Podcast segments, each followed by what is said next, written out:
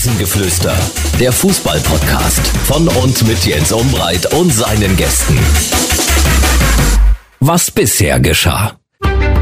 Marco Hartmann startete im Sommer 2022 mit seiner Frau und seinen beiden Kindern auf eine Weltreise. Das erste Ziel Nordamerika. Harty spazierte nachts durch Vancouver, sah Schwarzbären in den Rockies, surfte auf Vancouver Island, staunte über die Glitzerwelt von Las Vegas und erkundete die Nationalparks der USA. In Costa Rica kämpften die Hartmanns vor allem mit dem Regen und erfreuten sich an malerischen Stränden. Und jetzt geht das Reiseabenteuer mit Marco Hartmann weiter. Hier ist Teil 2. Marco, wo bist du? Im Moment in Auckland auf der Nordinsel in Neuseeland. Stark, stark. Das sind, ich glaube, handgeschätzte 18.000 Kilometer Entfernung. Und die Leitung hält Dresden-Auckland 18.000 Kilometer. Tja, was das Internet möglich macht, ne? Wahnsinn, ne? Ich freue mich sehr. Das ist Teil zwei in unserem Weltreise-Podcast. Heute wird es wieder ganz wenig um Fußball gehen. Und wer jetzt Fußball hören will, der sollte jetzt zuhören. Denn jetzt sprechen wir mit Marco Hartmann gefühlt eine Minute zwanzig über Fußball. Hm, bei unserer letzten Unterhaltung sah es um deinen Ex-Verein, um deine Ex-Vereine nicht besonders gut aus. Äh, ich glaube, sie sind auf dem Weg der Besserung. Vor allem Dynamo Dresden. Ich weiß nicht, ob du es mitbekommen hast. Am Wochenende ein 1 zu 0 Erfolg beim VfL Osnabrück. Und äh, damit ist man auf den Relegationsplatz geklettert in der dritten Liga. Was sagst du? Ja, Wahnsinn. Also wirklich, die Mannschaft hat super viel Potenzial. Das hat man im Sommer anhand der Namen und der Qualitäten, die man ja auch so ein bisschen schon kennt, schon gesehen. Aber die Hinrunde war enttäuschend. Ich hätte nie gedacht, dass sie das schaffen, so mhm. stark zurückzukommen. Ähm, ich habe sehr viel Hoffnung, dass das ein positives Ende findet, weil ich habe kein einziges Spiel gesehen. Aber so, ich gucke die Ergebnisse, ich gucke mir Aufstellung an ähm, und man hat eine richtige Stammelf gefunden, die funktioniert, wo Spieler einfach Leistungsträger sind die Woche für Woche Tore schießen, äh, Leistung bringen. Und ich habe das Gefühl, dass man damit richtig noch Punkte ziehen kann. Und so viel, wie sie in der Rückrunde schon geholt haben, ist es, glaube ich, wirklich noch möglich, so ein bisschen die Sensation zu packen. Ich glaube, du triffst den Nagel auf dem äh, Kopf. Äh, Markus Anfang hat seine Elf gefunden. Ich glaube, Markus Anfang ruft sich hier in Dresden komplett rein und äh, Markus Anfang zeigt, dass er ein Trainer für Rückrunden ist. Er braucht ein bisschen, waren natürlich auch viele Neuzugänge dabei und jetzt funktioniert das. Und man lässt sich auch von Rückschlägen, letzte Woche gab es ein paar Rückschläge, Niederlage gegen Bayreuth in der Liga, aus im Sachsenpokal, lässt man sich nicht beeindrucken. Das war natürlich ein Statement und das war ganz wichtig, wie man dann in Osnabrück geantwortet hat. Das ist auch, glaube ich, wichtig äh, für das Innengefühl einer Mannschaft. Auf jeden Fall. Also das, ähm, wir haben ja in der Rückrunde nur von Erfolgserlebnis von Erfolgserlebnis. Am Anfang war es vielleicht so, du hattest nicht viel zu verlieren, weil du eigentlich so weit weg warst, dass wenig Aussicht auf Besserung war. Jetzt ist natürlich so Stück für Stück ist man rangekommen und jetzt war mit Bayreuth vielleicht so ein kleiner psychologischer Knackpunkt, den man übergangen ist, indem man einfach gegen Osnabrück direkt einen Konkurrenten gewonnen hat.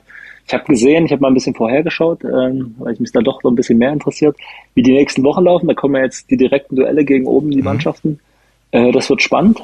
Jetzt kann sich trotzdem noch alles entscheiden. Wie gesagt, ich bin guten Mutes. Da erinnere ich mich natürlich auch an 1860 mal vor zwei, drei Jahren, als wir aufgestiegen sind, mhm. die auch eine brutale Rückrunde gespielt haben und im entscheidenden Moment dann die Spiele verloren haben. Ich glaube aber ehrlich gesagt, dass sie, dass sie das packen werden, weil aus den Gründen, die ich anfangs schon erwähnt habe, man hat jetzt eine Mannschaft, Spieler, die im Sommer gekommen sind, wie der Haupe, der scheint ja zurzeit, sie würden gerne mal wieder spielen sehen, aber das wird bis Sommer noch warten müssen. Mhm. Hoffentlich dann in der zweiten Liga wieder ihr Niveau gefunden zu haben und prägend zu sein für die Mannschaft. Kutsche, der sich vorne einfach durchgesetzt hat, der jetzt unumstritten vorne ist und jedes Spiel dort äh, vorneweg marschiert, das freut mich sehr. Und ich glaube, dass das sehr, sehr wichtig ist für die Mannschaft, dass jeder seine Rolle, seine Hierarchie so ein bisschen gefunden hat. Und ich denke, da ist richtig was möglich dieses Jahr noch. Ja, klingt gut, wenn der Ex-Kapitän das sagt. So, und jetzt müssen wir äh, ja den Leuten hier in äh, den Ohren so ein bisschen Reisefieber vermitteln, Marco. Denn das Wetter äh, zu Ostern ist in Deutschland eher durchwachsen, relativ frisch. So richtig Frühlingsgefühl haben wir noch nicht bekommen. So richtig tolles äh, Frühlingswetter hier in Deutschland eher noch nicht. Der lässt echt auf sich warten, der Frühling. Aber du hast nicht nur die Sonne im Herzen, sondern du hast die Sonne in den letzten Monaten ordentlich mitgenommen. Und ich würde sagen, wir starten dort, wo wir das letzte Mal aufgehört haben. Wir haben noch ein bisschen was aufzuarbeiten. Wir waren das letzte Mal im Regen von Costa Rica, an den wunderbaren Stränden von Costa Rica. Und lass uns noch den Knick machen. Wir müssen noch ein bisschen Mexiko mitnehmen, oder? Ja, auf jeden Fall. Es waren zwei Wochen, äh, eine relativ kurze Zeit für die anderen Teile der Reise, die ja meist länger waren in bestimmten mhm. Orten. Aber super intensiv. Sehr, sehr schön.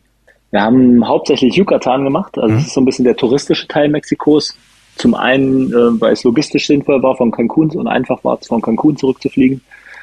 Ähm, zum anderen, weil es uns auch eine gewisse Infrastruktur, auf die wir doch schon Wert gelegt haben, gegeben hat. Es war so ein bisschen so eine zweischneidige Sache. Also es ist wunderschön. Man merkt aber, dass schon sehr, sehr viele Jahre großartig Tourismus betrieben wird. Mhm. Also wahnsinnig viele Menschen. Ich habe noch nie so viele Leihfahrzeuge an einem Flughafen gesehen. Äh, so viele Verleiher. Es war überdimensional und das halt für noch nicht mal Hauptreisezeit, also Ende November, zweite Woche, das war, war schon nicht ohne. Man merkt, dass der Tourismus dort sehr ausgeschlachtet wird, aber das, diese, diese Region des Landes hat super, super viele schöne Ecken und super viel zu bieten. Das ist aber eben das zweischneidige Schwert, was du gerade schon angesprochen hast. Du kannst natürlich Mexiko auch sehr individuell machen. Da gibt's wunderschöne Gegenden. Aber du hast natürlich in Mexiko auch immer den Sicherheitsaspekt. Also ich habe da selber unschöne Erfahrungen gemacht, muss ganz ehrlich sagen. Ich stehe mit Mexiko, bin da sehr, sehr gespalten. Und deshalb geht ein Großteil natürlich dann in die ganz sicheren äh, Gebiete, sprich Yucatan, wo du dich einfach verlassen kannst, äh, dass du safe bist.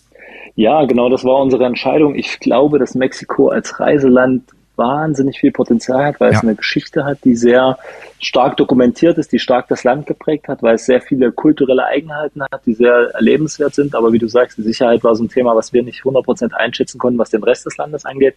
Deswegen haben wir es weggelassen. Deswegen, äh, ich glaube, die Pazifikküste Mexikos ist wahrscheinlich auch wunderschön, aber mhm.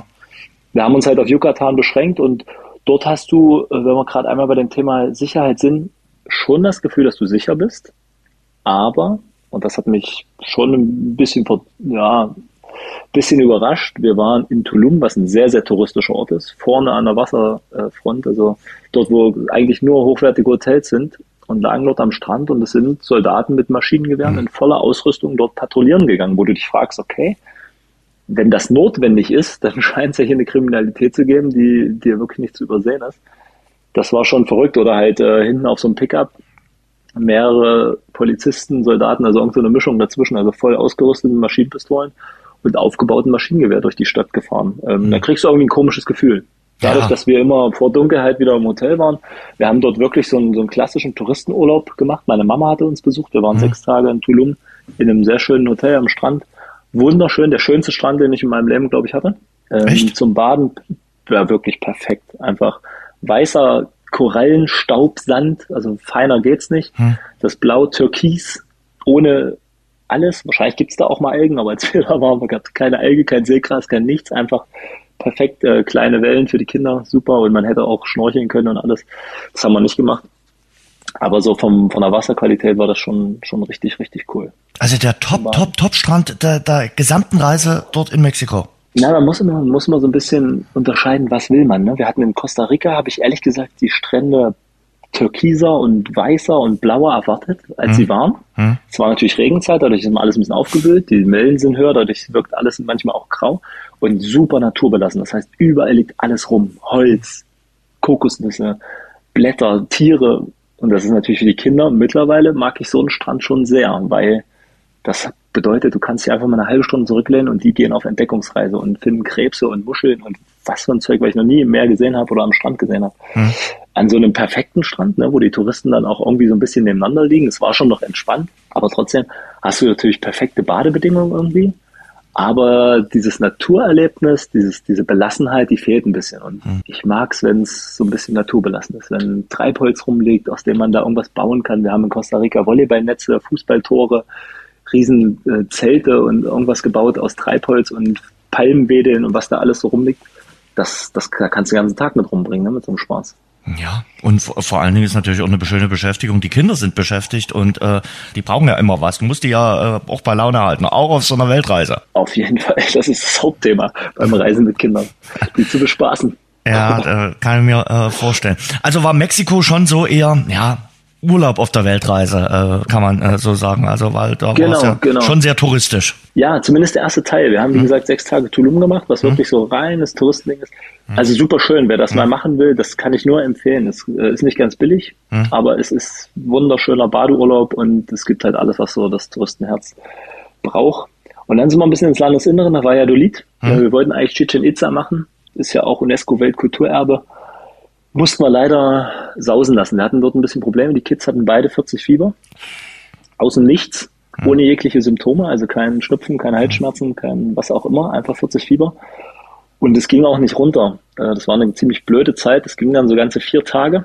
Wir waren dort in Mexiko beim Arzt. Der, es war super nett. Dort haben wir so ein bisschen das Mexiko kennengelernt, so wie wir das uns erhofft hatten. Wir waren in so einem ganz kleinen Hotel, hm. mussten wir wieder ein bisschen Geld sparen nach Tulum. Und da war eine ganz, ganz nette Hotelbesitzerin, die hat uns mit ihrem Moped, ist sie vorweggefahren durch die Stadt und hat uns zu ihrem Hausarzt gebracht, direkt an dem Tag, an dem wir angekommen sind, weil wir uns langsam Sorgen gemacht haben. Mhm. Und der hat sich eine Dreiviertelstunde Zeit genommen für unsere zwei Kinder, dafür habe ich 50 Euro bezahlt, im Gegensatz zu Kanada, wo ich 1000 Euro bezahlt habe für den gleichen Spaß. Ja, er hat alle Medikamente verschrieben, die notwendig waren. Es hat aber trotzdem noch mal zwei Tage gedauert und da machst du dir dann schon Sorgen, weil du nicht weißt, was es ist. Wir mussten dann, die mussten dann Bluttests machen wegen Denguefieber. Denguefieber ist jetzt, jetzt auf der Welt so ein bisschen im Kommen. Genau, war aber negativ. Äh, was es war, im Endeffekt keine Ahnung. Hm. Es wurde an dem Tag, wo wir überlegt haben, ob wir wieder nach Cancun fahren, wo wir eigentlich nicht hin wollten, hm. um ein größeres Krankenhaus aufzusuchen, ähm, ist das Fieber gesunken. Bei beiden gefühlt gleichzeitig.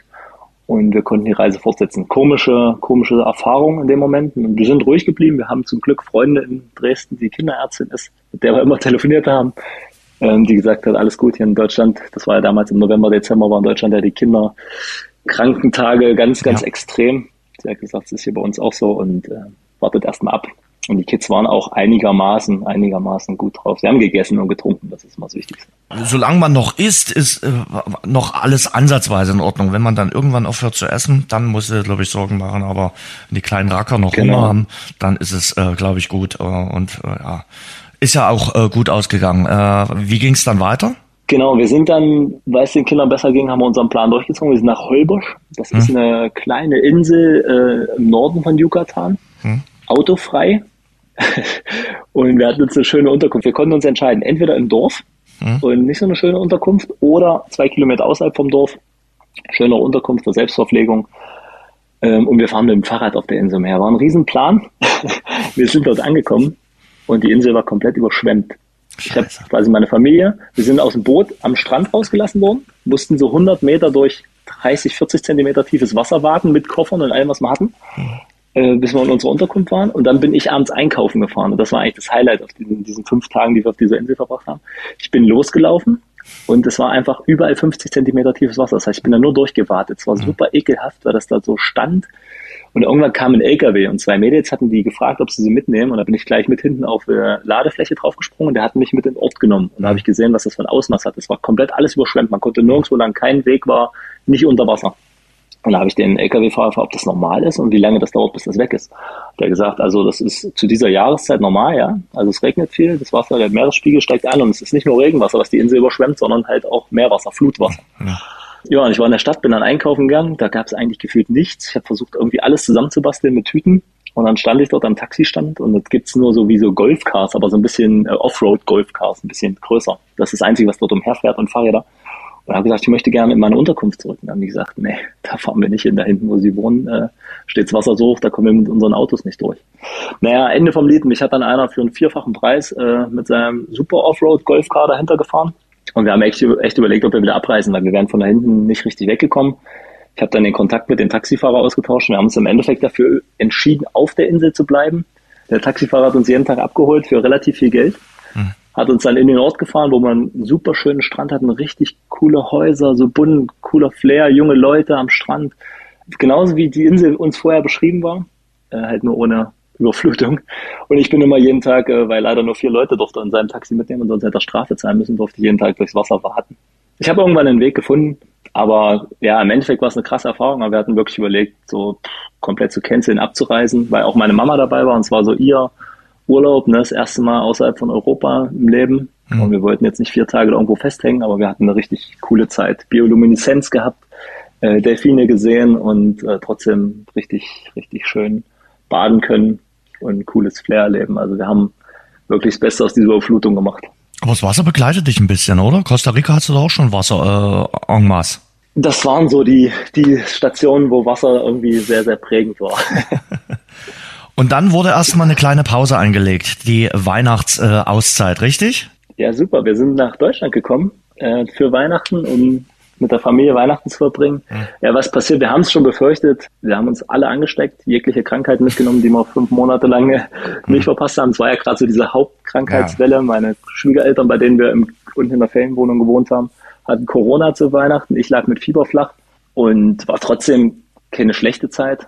Aber wir waren auch froh, dass wir wieder los konnten in die Sonne und raus aus diesem kalt, nassen, ja, irgendwie Virenverseuchten, was unser Körper nicht mehr gewohnt war, Deutschland. Erzähl mal, wie ist denn das äh, dann, wenn man äh, zu Hause ist? Äh, hast du irgendwas vermisst gehabt? Warst du schon wieder hibbelig, dass es äh, bald wieder losgeht? Hast du deine Dresdner Wohnung äh, losbekommen? Das waren ja alles noch so offene Fragen. Ja, wir hatten viel zu tun in der Zeit. Äh, Schuleingangsuntersuchung für den Großen. Also wir mhm. waren in Dresden mal fünf Tage. Da mhm. hatten wir jeden Tag äh, drei Termine, also mit den Kindern nur von A nach B gerammelt. Ähm, und so war irgendwie die ganze Zeit. Dann kam diese Krankheit über Weihnachten, mhm.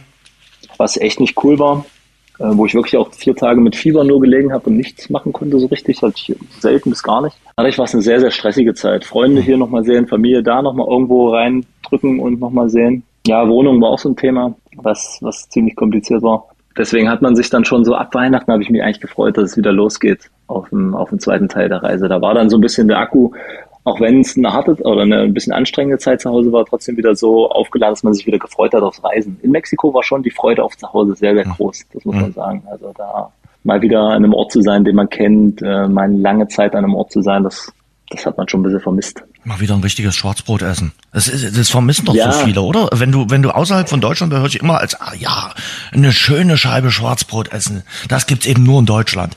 Das stimmt, das stimmt.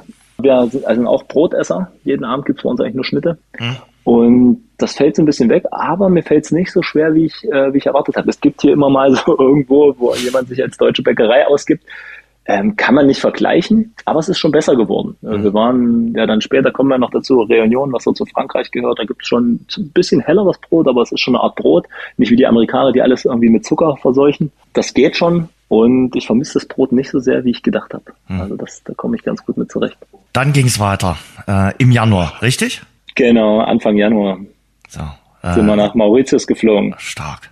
Also eigentlich ja hauptsächlich bekannt äh, durch die Briefmarke und äh, durch paradiesische Zustände. Aber wenn man sich es anguckt, kleine Insel vor Ostafrika, wie kommt man dorthin? Also ich war noch nie auf Mauritius. Äh, Gibt es einen Direktflug von, von Dresden aus? Eher nicht. Doch, na, von Dresden, nee, von Dresden ist schwierig, aber ähm, es ist natürlich für deutsche Touristen Mauritius schon recht bekannt, so Honeymoon, ne, gerade ja, als Reisender.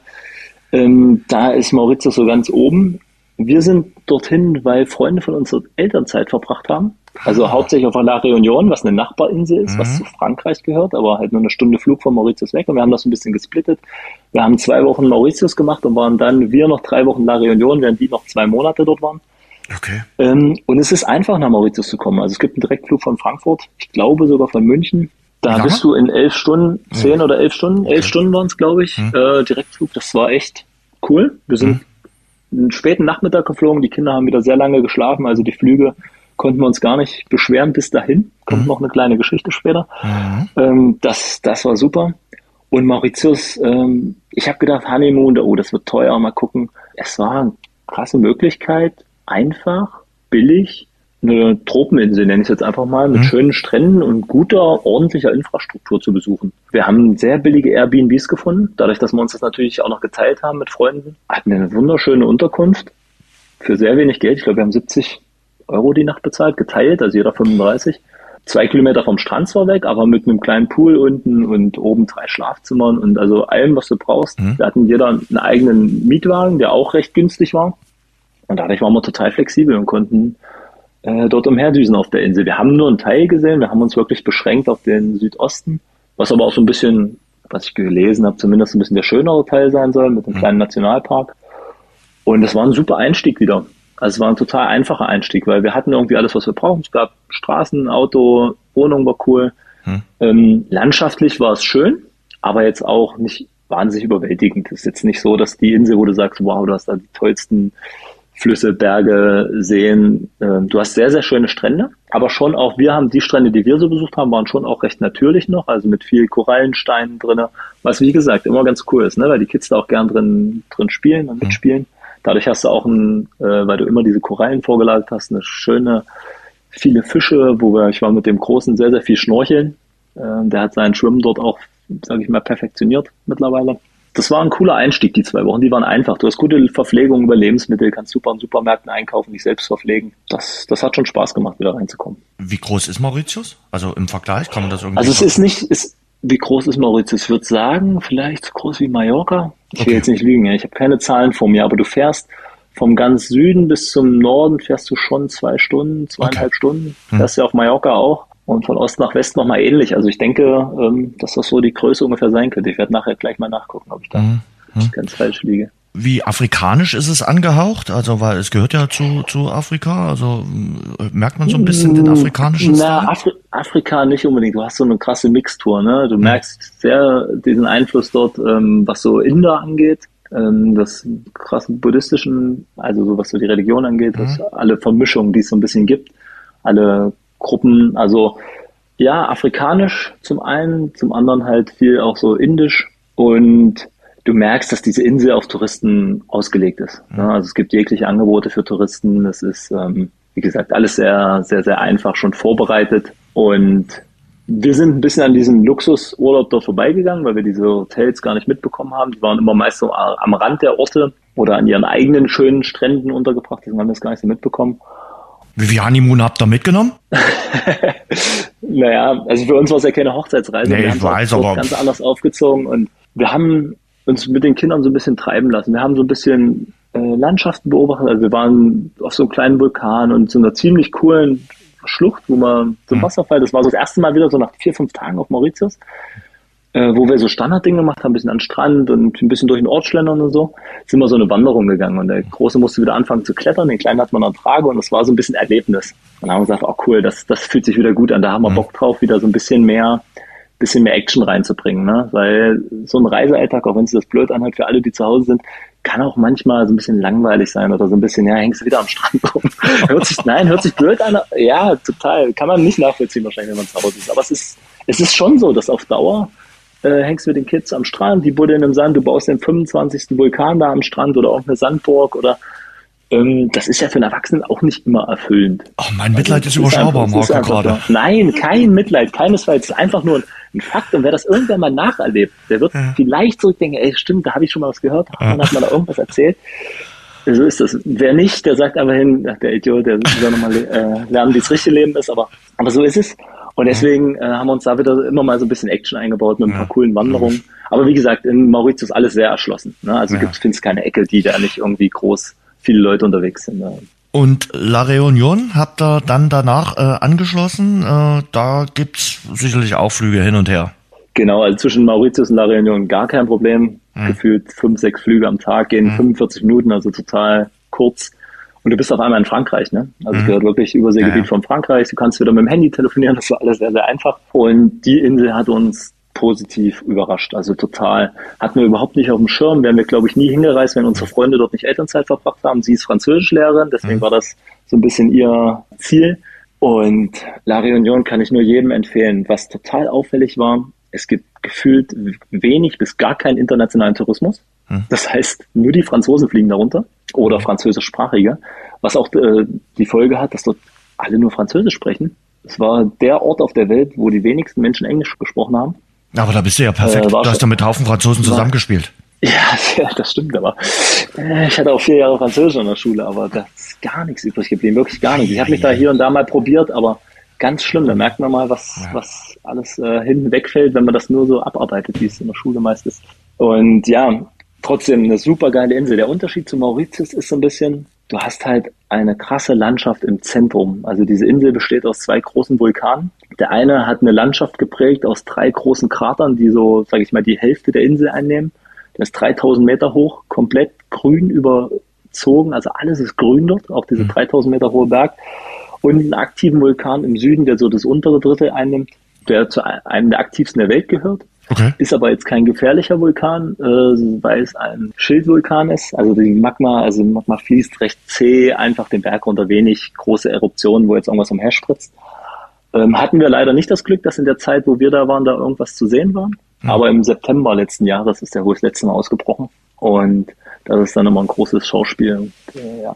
Der probelt vor sich hin. Genau, genau. Und auch eine super coole Landschaft. Ne? Wir haben mhm. beide Vulkane uns längere Zeit angeguckt Also waren da in dem einen sogar mal in diesem Talkessel fünf, sechs Tage und waren dort sehr, sehr viel wandern. Hm. Was super schön war, wirklich sowas, sowas habe ich noch nicht gesehen da, bis dahin. Einfach, du hast ähm, steile Berge und die sind einfach komplett grün. Das ne? ist alles überzogen, weil es sehr, sehr feucht ist. Und mitten im Indischen Ozean, 3000 Meter Höhe, viele Schluchten, alles so zerklüftet. Total cool. Also wir haben da super schöne Wanderungen gemacht. Ich war mit meinem Kumpel zusammen oben auf dem Piton de Neige, also auf dem höchsten Berg. Das war quasi über Nacht. Wir sind einen Nachmittag hochgewandert auf so eine Berghütte, haben dort geschlafen, in so einem Zehner-Schlafsaal und sind am Morgen um 4 Uhr los äh, mit sehr, sehr müden Beinen. Wir haben uns, wir waren den Tag davor noch so total, ach cool, hier hochgegangen, an ein paar Leuten noch vorbei, ging ganz gut und am nächsten Morgen sind wir aufgestanden. Uns hat alles wehgetan. Es war eisekalt dort oben. Wir hatten überhaupt nicht die Klamotten dafür mit. Wir waren todmüde und haben gedacht, um Gottes Willen, ey, jetzt nochmal zwei Stunden da bis auf den Gipfel hoch. Es war dann so total karges Gelände. Äh, oben, weil oben hast du richtig dann diese, diese Vul Vulkanschichten gesehen. Mhm. Also dieser oberste Zipfel, wo dann wirklich nur noch so die Strauchschicht rechts und links und ansonsten Geröll, über das du drüber äh, gestolpert bist. Und ja, dann waren wir aber so eine halbe Stunde vor Sonnenaufgang oben mit vielleicht 20, 30 anderen Leuten, die mit uns von der Hütte gestartet sind. Und das war ein ziemlich cooler Moment dort oben, äh, wie die Sonne aufgegangen ist über die Insel. Du konntest äh, links das Meer sehen, du konntest rechts das Meer sehen, du konntest vor dir das Meer sehen, hast diese Talkessel unter dir gehabt, diese total grün. Äh, das war ein richtig, richtig cooler Moment. Äh, und schön, dass wir das, dass wir das zusammen gemacht haben. Hm. Wartet ja. irgendwas? Also irgendeine Hütte oder irgendwas, so wie man es ist? Also an dem Gipfel gar nicht, an dem hm. Gipfel gar nicht. Ähm, wie gesagt, wie hoch war das Ding? Wanderhütte, 3070 Meter oder ja, so. Das ist schon anspruchsvoll. Genau, also 1800 Höhenmeter waren das insgesamt. Mhm. Ähm, Habe ich aber auch gemerkt danach. Das äh, ging nicht so spurlos an einem vorbei. Mhm. Und dann wieder zurück und äh, zurück zur Familie. Genau, genau. Wir sind dann in einem wieder runtergelaufen. Das hat nochmal drei, vier Stunden gedauert. Aber runterwärts ja. ging echt gut. Wir haben viel gequatscht und dann geht die Zeit rum. Das, äh, das absolut landschaftliche Highlights. Wie war es mit Tieren dort auf äh, La Reunion? Du bist ja auch, ich glaube, Tiere kommen dann später noch äh, bei den Ländern, die wir vor uns haben. Aber äh, Tiere äh, auch ein Fakt auf La Reunion? Nee, ehrlich gesagt eher nicht. Zumindest nicht, was an Land angeht. Gar, kann ich jetzt gar, gar keine Tiere groß erinnern. Aber im Wasser. La Reunion mhm. ist halt auch bekannt für sehr, sehr viele Haie. Echt? Ähm, es gab jetzt seit 2011 äh, relativ viele Haiangriffe, was die Insel so ein bisschen vor Hof gebracht hat und auch den Tourismus hat ein bisschen einbrechen lassen. Hm. Irgendwie seit 2011, glaube ich, die Statistik irgendwie 14 oder 15-fache, dass du von einem Hai angegriffen wirst auf La Réunion im Vergleich zu Australien. Und das führt auch dazu, dass du, was das Thema Baden angeht, ähm, auch wenn ich vorhin das mit dem Strand so ein bisschen abwerten gesagt habe, wir sind schon gerne am Strand und immer mal, nur nicht jeden Tag. Und ähm, gibt halt einfach nur ausgewählte Bereiche, aber das ist gar kein Problem, wenn du das vorher weißt und dich darauf einstellst. Die Westküste hat ein, zwei Spots, wo du mit einem Highnetz abgeschirmt bist einfach. Mhm. Ähm, das ist dann so 100, 150 Meter vor der, vor der Küste irgendwie so diagonal über so eine Bucht gespannt und du hast dann, keine Ahnung, vielleicht eine Breite von 300, 300 Metern, wo du baden gehen kannst, geschützt. Oder einen anderen Bereich, da ist ein 20 Kilometer langes Korallenriff vorgelagert, was als sicher eingeschätzt wird. Und dort konntest du auch baden gehen. Und das war cool. Das war ein ähnlicher Strand, wie wir es auf Mauritius hatten. Sehr, sehr schön, äh, mit ein bisschen Korallenstein dazwischen. Hm. Wunder, wunderschönes ähm, Riff zum Schnorcheln. Also hm. wirklich, ich habe selten unter Wasser so viele Tiere gesehen, direkt vom Strand aus. Hm. Der Große war total begeistert. Wir waren eigentlich jeden Tag nur noch im Wasser und haben äh, nach Fischen geschnorchelt. Und das ist cool. Und da hast du diesen Mix halt, ne? Aus den Bergen wandern gehen ein paar Tage, dann bist du wieder runtergefahren an den Strand, hast da eine schöne Zeit auch schöne Orte und du hast halt alles, was Frankreich so bietet. Ne? Also Boulangerie und Patisserie, es war echt oh. gut, dass wir da wegkamen. Jetzt würde ich mit einer kleinen Plauze zurückkommen. Ähm, Großartig, oder? Also wirklich, Essen, Trinken war überragend und mhm. einen guten Standard. Also du hast da wirklich einen europäischen Standard, das, das, merkt man. Leider dann halt auch schon wieder so ein bisschen europäische Preise. Das war dann schon wieder ein bisschen teurer als Mauritius. Mhm. Ähm, aber trotzdem, ich kann jeder, der mal drüber nachdenkt, Mauritius zu machen, und irgendwie noch eine Woche oder zwei Wochen, zwei Wochen sollte man schon einplanen, mehr Zeit hat, weniger Mauritius, mehr La Réunion, richtig cool. Leider keine Direktflüge von Deutschland, entweder über Paris oder halt über Mauritius. Ich glaube auch irgendein ein Fußballverein aus La Réunion hat doch Spiel, die spielen doch im Pokal mit und die sind glaube ich dann nach mussten nach Frankreich. Für die war das ein Mehrtagestrip, weil äh, die mussten bei irgendeinem französischen Verein antreten. Das war eine großartige Story jetzt äh, im, im, im Herbst glaube ich, äh, wie die dann nach Frankreich gereist sind. Also das habe ich nur mitbekommen und dadurch äh, kann ich mich an La Réunion äh, erinnern. Und wie gesagt, äh, ich weiß auch, dass es sehr französisch angehaucht ist und dass es eben so ein bisschen der Nachbarspot von äh, Mauritius ist. Aber wenn du schon sagst, äh, klar, viele fliegen ja für Honeymoon nach Mauritius, dann ist das vielleicht ein guter Tipp, da auch ein bisschen mal gegenüber auf La Réunion äh, zu schauen. Bist du von La Réunion dann weiter oder bist du zurück nach Mauritius? Nee, nur ein Zwischenstopp. Wir ähm, haben dann unsere Freunde dort zurückgelassen, die sind quasi noch ein paar Wochen dort geblieben. Hm. Und wir sind, äh, ich hatte einen, einen richtig guten Flug rausgefunden von Mauritius, beziehungsweise von La Réunion nach Perth. Und der ging über Mauritius dann direkt sieben Stunden. Und das war halt perfekt. Wir waren in Australien, in Westaustralien. Ja. Leider lief der Flug nicht so perfekt wie gedacht. Also da ist einiges schiefgelaufen an dem Tag. Mir ging es irgendwie auf der, bei der Fahrt am Flughafen nicht mehr so gut und am Flughafen dann gar nicht mehr gut. Ja. Ja, mir war irgendwie sehr, sehr schlecht. Und meine Frau musste das mit diesen Kindern, die irgendwie ein bisschen durch waren, irgendwie alles alleine wuppen. Ich habe mich dann immer so von Toilette zum Schalter wieder irgendwie hin und her geangelt. Und äh, es hat sich auch gar nicht gebessert. Ich weiß nicht, ob ich was Schlechtes gegessen habe oder irgendeinen Infekt hatte oder wie auch immer. Auf jeden Fall war das eine ziemlich blöde Zeit dort am Flughafen. Ah. Und so die ganzen Abläufe dann durch. Und dann waren wir irgendwann vor dem Flugzeug. Ich habe mich da auf irgendeine Bank gelegt und einfach nichts mehr gegessen, nichts getrunken. Ich habe gesagt, ich nehme nichts mehr zu mir, dann kann auch nichts mehr oben rauskommen. Und dummerweise habe ich gedacht, naja, vorm Flieger, vielleicht nimmst du noch so eine, so eine Tablette gegen Übelkeit und habe natürlich einen Schluck Wasser dazu getrunken. Und dann sind wir in diesen Bus eingestiegen, der uns aufs Rollfeld gebracht hat. Und es ging einfach gar nicht mehr. Ich konnte mich nicht mehr zusammenreißen. Ja, die Leute haben dann relativ laut gerufen in dem Bus. Der Busfahrer hat dann vor dem Flugzeug angehalten, hat die Tür aufgemacht. Wie gesagt, musste mich übergeben. Hm. Und dann haben die da ein Riesentheater gemacht. Ne? Da kamen dann auf einmal Flughafen, Sanitäter und Ärzte vorbei. Alle Leute sind ins Flugzeug eingestiegen und wir standen draußen, die haben uns nicht reingelassen. Ja, logisch. Hm. Und ich dachte, was ist denn jetzt los? Ne? Ich habe dafür relativ viel Geld einen Flug gebucht äh, nach Australien. Ich kann jetzt nicht hier in La Réunion bleiben. Und musste dann irgendwelche Fragebögen ausfüllen, musste irgendwas beantworten. Die wollten mich mit ins Krankenhaus nehmen. Ich habe gesagt, tut mir leid, mir ist einfach nur schlecht, weil was weiß ich, ich hier irgendwas gegessen habe. Ich will jetzt in dieses Flugzeug rein, ich steige da jetzt ein. Und ja, die waren irgendwie ganz ruhig und ganz besonnen, aber irgendwie habe ich echt gedacht, die sagen gleich, nee, sie steigen da nicht ein, sie bleiben hier, fertig. Hm. Ja, im Endeffekt musste ich dann unterschreiben, dass ich das alles irgendwie auf äh, eigene Gefahr mache. Ich hatte schon das Gefühl, dass ich das alles überstehe, aber man kennt den Zustand ja, ne? wenn es einem nicht so hm. gut geht. Mhm. Ähm, und es war halt von La Réunion nach Mauritius, diese eine Stunde war auch der schlimmste Flug meines Lebens. Also mir ging es wirklich gar nicht gut. Und es war eigentlich eine Vollkatastrophe. Erst als wir Mauritius dann drei Stunden Aufenthalt hatten und ich mich nochmal ein bisschen auf eine Bank legen konnte und ausruhen und der Körper sich irgendwie wieder beruhigt hat, ging es einigermaßen. So habe ich auch den Flug dann nach Perth sieben Stunden rumgebracht, natürlich ohne irgendwie möglichst einen Schluck zu trinken oder geschweige denn irgendwas zu essen. Ja, und dann sind wir in Australien angekommen und waren natürlich erstmal komplett durch. Also sowohl wir als auch die Kinder. Das kann ich mir vorstellen. Ja. Ich kenne das. Also ich habe mal so einen Flug von äh, Mallorca nach äh, Deutschland äh, zurück mitgemacht. Jetzt wird der eine oder andere denken, ja, kann Hast du ja auch einen Keim eingefangen, war? habe ich mir auch einen Keim eingefangen. Am Ballermann. Aber äh, ja, äh, und, und da, da geht wirklich nicht mehr. Du denkst, um Gottes Willen, lass es schnell drum sein, lass es schnell rum sein. Also in, in Fliegern und auch mal einen aus dem, aus dem Trainingslager von euch zurück, aus, aus Spanien. Da hatten wir den Abend davor was Schlechtes gegessen und der Kollege Tim Schlegel und ich, wir haben uns gegenseitig gegenseitig abgewechselt, was die äh, Flugzeugtoilette betrifft. Also es war sehr, sehr unschön. Das waren meine zwei schlimmsten Flüge meines Lebens. Perth. Westaustralien. City of Lights habe ich äh, gelernt. Ich habe mich ein bisschen vorbereiten wollen. Weißt du, warum City of Lights ist? Nee, ich überlege gerade, ich habe keine Ahnung. Habe ich äh, gestern gelernt. Es muss mal einen australischen äh, Astronauten gegeben haben und den fanden die in den 60er Jahren so super. Und äh, da das ja im Niemandsland liegt, dieses äh, Perth, diese zwei Millionen Stadt, haben die dann, als der oben im All war, äh, alle schlagartig alle zusammen das Licht angemacht und dann erstrahlte das dort und haben ihm sozusagen den Gruß gesendet ins Weltall. Ach krass. Und, und deshalb heißt es offenbar City of Lights. Es muss eine Ach, geil, tolle Stadt sein. Die Geschichte sein. kannte ich noch nicht. Siehst du? Also, ich, ich habe ja gerade von La Réunion geschwärmt. Es geht jetzt noch mal eine kleine Stufe höher. Oh, ich ähm, bin gespannt.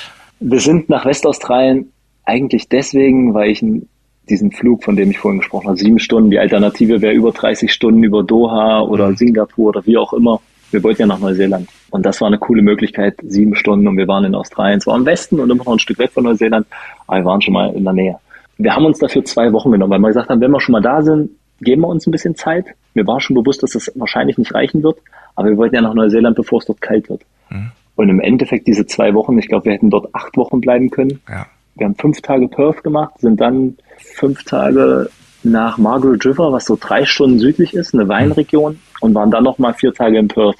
Und was für ein schönes Stückchen Erde, was mit Kindern so schön zu bereisen ist. Also mhm. Perth war, also die Australier, vor allem jetzt im Westen erstmal gesprochen, den Rest haben wir bis jetzt noch nicht erlebt, waren super freundlich vom ersten Moment an. Ich weiß, mein, mein Großer, der hatte ein bisschen Probleme, als wir gelandet sind dort am, am Zug. Da, hat er aus Versehen den Notknopf gedrückt an irgendeinem Automaten oder so, weil er dachte, er drückt einfach mal irgendwo drauf und hatte danach einen kompletten nervlichen Zusammenbruch.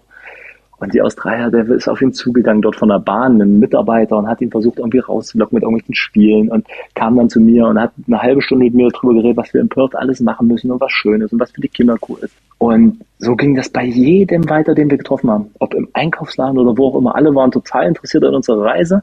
Mhm. Und jeder ist total auf uns eingegangen und hat gesagt, hey, mit Kindern müsst ihr unbedingt das machen und das ist cool. Und die Stadt an sich, jetzt kennt man vielleicht, also wir haben jetzt mittlerweile schon einen Eindruck, von Städten in Ländern, die durch, sage ich mal, europäischen Kolonialismus entstanden sind. Ne? Also die jetzt noch nicht uralt sind, vielleicht so 200, 300 Jahre alt. Und die sind ja schon, sage ich mal, recht ähnlich. Mhm. Perth war super sauber, du hast äh, im Zentrum so eine Hafenfront, ganz, ganz toll hergerichtet. Also wirklich, manchmal, ich habe zu meiner Frau gesagt, am Ende dann so ein bisschen, ist mir schon ein bisschen zugeleckt hier alles. Aber du hast überall Spielplätze gehabt, überall beschattet, alles neu, super schöne Ecken für die Kinder zum Entdecken, Wasserspielplätze und ja, man konnte sich cool treiben lassen durch die Stadt. Ansonsten haben die ja immer viel Platz dort, ne? Also die haben ja kein Platzproblem, so wie wir vielleicht ja. in Deutschland. Da, da gibt's einfach, die, du, du fährst so fünf Minuten aus dem Zentrum raus und alles sieht aus wie vor Ort. Ne? Alle haben ihre Häuschen, alle haben Platz und das, das geht so ewig weit. Du hast riesen Parkanlagen, überall hast du Parkanlagen. So viele Wiesen wie dort habe ich noch nie gesehen. Du könntest mhm. dort einfach an jeder Ecke kannst du zwei Tore aufstellen und kannst Fußball spielen. Wahrscheinlich elf gegen elf bei der Größe, wirklich. Das ist Wahnsinn. Einfach Wiesen, riesengroße Wiesen mit ein paar Bäumchen drauf.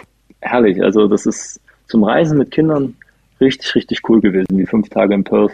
Wir haben, es gibt so eine Insel dort im, im Swan River, da leben so halbwilde Kängurus. Mhm. Da sind wir den Kids natürlich auch hin und die hoppeln dort auf dieser Insel relativ frei umher. Graue Riesenkängurus, mhm. ähm, da waren drei relativ scheu, also wenn du so auf 10, 15 Meter ran bist, sind die schon noch abgedüst, aber eins war sehr zutraulich. Und dann hat sich leider so ein Klischee, was sich unsere ganze Reise so ein bisschen erfüllt, so asiatische Touristen sind doch sehr ja. sehr, sehr penetrant manchmal, was solche Themen angeht. Die haben das dann halt bis zuletzt ausgenutzt. Aber ja, das war auch ein cooler Moment. Dort. Es ging die Sonne so unter. Das war gerade so eine schöne Lichtstimmung wie auf mhm. dieser Insel mitten in der Stadt im Fluss. Und diese Kängurus, die da umherhüpfen. Und Tiere sind halt hatte ich ja schon mal erwähnt, glaube ich, auf dem ersten Teil für die Kids das Highlight. Ne? Also das ja, war so nach Mauritius und La Réunion, wo eigentlich wenig bis keine Tiere, beziehungsweise La Réunion wenigstens die Fische, ähm, war das jetzt wieder in Australien. Wow, das ist Wahnsinn, was wir da hatten. Genau. Und Perth muss ja auch von der Infrastruktur äh, super sein, also ein, ein super äh, Verkehrsnetz, auch äh, öffentlichen Nahverkehr und alles drum und dran. Es muss wirklich eine, eine Top-Stadt sein, die dort wirklich ja Westaustralien abschattet, weil drumherum ist ja dann nicht viel Großstadt. Also es ist ja die Großstadt in Westaustralien, so ein bisschen auch unterschätzt im Vergleich vielleicht auch jetzt zu Melbourne und Sydney, was Australien betrifft. Ja, ich habe Melbourne und Sydney noch nicht gesehen, aber Perth hat mir sehr, sehr gut gefallen. Das war cool. Du hast auch zwei Strände oder, einen ganzen Strandabschnitt, wo du, mhm. sage ich mal, wir waren mit Öffentlichen dort unterwegs und wie du sagst, dass die Infrastruktur war sehr, sehr gut. Also du hast, äh, wir hatten eine Unterkunft direkt an der Bahnlinie. Damit waren wir in zehn Minuten im Zentrum und bis zum äh, Strand sind wir aber schon 30, 35, 40 Minuten gefahren mit der Bahn. Aber das ist ja kein Problem, wenn du keinen zeitlichen Stress hast. Bei uns war das dann immer so ein Tagesausflug. Und dann hast du halt so einen wunderschönen Strand. Und ich hatte ehrlich gesagt bei Australien vorher immer beim Reisen mit Kindern boah, gefährliche Tiere. Also zum einen, was so Schlangen, Spinnen angeht, ne? Und das andere im Wasser. Kannst du da überhaupt baden gehen? Ne? Also was, was bringt's, wenn du in Australien bist, hast die schönsten Strände, aber kannst nicht mehr Fuß ins Wasser halten, weil irgendeine Qualle dich dort anfällt und auffrisst oder verätzt oder wie auch immer. Und das Gefühl haben die Leute uns gar nicht gegeben. Ne? Wir sind an diesen ersten Strand, okay, es war ein Highnetz gespannt, alles safe, richtig schöner Strand und baden gegangen. Und dann waren wir auf unserem zweiten Teil in Perth nochmal an einem Strand. Einfach total geil. Also ein riesenlanger Sandstrand. Es war bewacht. Ne? Wir sagen dir schon, okay, geh in den Bereich, der bewacht ist. Es fliegen Hubschrauber, was so Haie angeht. Das sagt keiner, es gibt keine Haie. Aber was Quallen angeht, ist es wohl in dem Bereich in Perth zu der Jahreszeit nicht das Problem gewesen. Das ist dann, wenn du weiter nördlich fährst, musst du dann ein bisschen aufpassen, da werden die Quellen ein bisschen giftiger. Und hatten da auch eine richtig coole Badezeit. Äh, das, das hätte ich gar nicht so erwartet, dass man ja relativ unbeschwert baden gehen kann. Jetzt weiß ich nicht, ob man nur einfach Glück hatten, aber die Leute haben einem einfach das Gefühl gegeben, nein, das ist vollkommen in Ordnung, könnt ihr mhm. baden gehen, das passt schon. Die Australier müssen unheimlich nett sein. Also das hört man immer wieder, dass sie auch sehr interessiert sind an Deutschen. Also sie müssen irgendwie auch so eine Vorfreude für Deutsche haben und äh, das bestätigst du ja jetzt. Äh, also dass sie wirklich hilfsbereit sind bis zum geht nicht mehr. Also wirklich ein absolut freundliches Volk und ein, ein Volk, was auch sehr interessiert ist am Gegenüber. Richtig, genauso ist, wie du sagst. Also genauso ist es uns auch passiert und das macht ja so eine Reise auch mal aus. Ne? Du kannst begeistert sein von Landschaften, von was auch immer, von schönen Stränden oder Tieren, aber das Gefühl, was dir die Menschen geben, die vor Ort leben, das ist halt auch was, was so eine Reise besonders macht. Und da sind es manchmal einzelne Momente, ne? einzelne Personen, die auf einmal was in dir auslösen, wo du sagst, hey, das war ein cooler Ort irgendwie. Nur weil diese Person dir einfach in einer besonderen Art und Weise gegenübergetreten ist. Und in Australien war das wirklich an jeder Ecke so. Also es war, es hat uns durch diesen Teile, die wir dort bereist haben, was ja wirklich nicht viel ist, wenn man nur Westaustralien betrachtet, da ist uns das überall begegnet und viele, viele nette, freundliche Menschen und wie du sagst, freundlich und nett ist so, das kriegt man schon immer mal irgendwo als Reisender mit Kindern, hatte ich bis jetzt selten, dass Leute irgendwie uns unfreundlich gegenüber treten, aber halt auch interessiert an einem. Und das mhm. ist schon dann nochmal ein Unterschied, äh, wenn du merkst, die haben wirklich Interesse, wo kommst du her, was machst du, wie ist es da, wo wollt ihr hin, wie, wie klappt das mit Kindern und äh, da macht es auch Bock irgendwie, äh, das so zu teilen alles. Und wenn sie dann noch die Insider-Tipps mitgeben äh, und sagen, hey, versuch das mal und so. Und äh, es ist das Beste immer, wenn du von Einheimischen Tipps äh, bekommst, dann weißt du, äh, da kannst du dich drauf verlassen. Wir würden ja auch äh, für Dresden irgendwie andere Tipps vielleicht äh, geben, als äh, die im Reiseführer stehen, weil wir unsere Stadt nun mal besser kennen als äh, der Reiseführer. Aber du hast die Tiere angesprochen, äh, gerade schon die gefährlichen äh, Tiere, also Hai, Spinne und Schlange. Ich muss ja sagen, eins von diesen Tieren kann ich nicht ab. Ich habe eine ganz, ganz äh, schlimme Schlangenphobie. Äh, das artet auch manchmal ganz schlimm aus. Also Schlangen, rote Melonen und Sängerin aus Delmenhorst sind bei mir absolut auf der No-Go-Liste. Ähm, wie war's mit Schlangen bei dir in Australien? Muss ich da Angst haben? Naja, also generell kann ich das natürlich nicht sagen, aber ich kann dir erstmal sagen, dass wir, ich hasse Schlangen, ich mag die gar nicht, will die auch nicht sehen. Und ich hatte jetzt gar nicht das Gefühl, dass das ein Problem ist. Natürlich haben wir die Kinder schon geeicht. Jetzt hört man auf, hier in irgendwelchen Büschen rumzuwühlen, weil die ja mhm. schon gerne das Holz äh, aus, wirklich aus dem tiefsten Busch hinten rausziehen.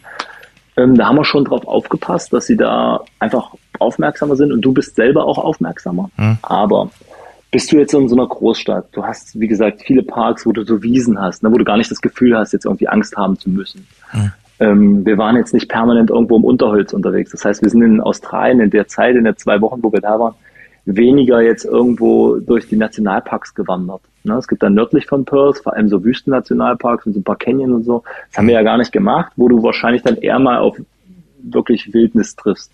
Wir waren in Margaret River noch. Das ist eine Region, die schon viel bewaldet dann auch ist. Und das Thema Spinnen hätte ich gedacht, dass das viel größer ist. Ne? Mal gucken, wie es wird. In Melbourne, Sydney liegt ja noch so ein bisschen vor uns. Aber dort war es so, wir waren dort auch auf einem Campingplatz in so einer kleinen Unterkunft.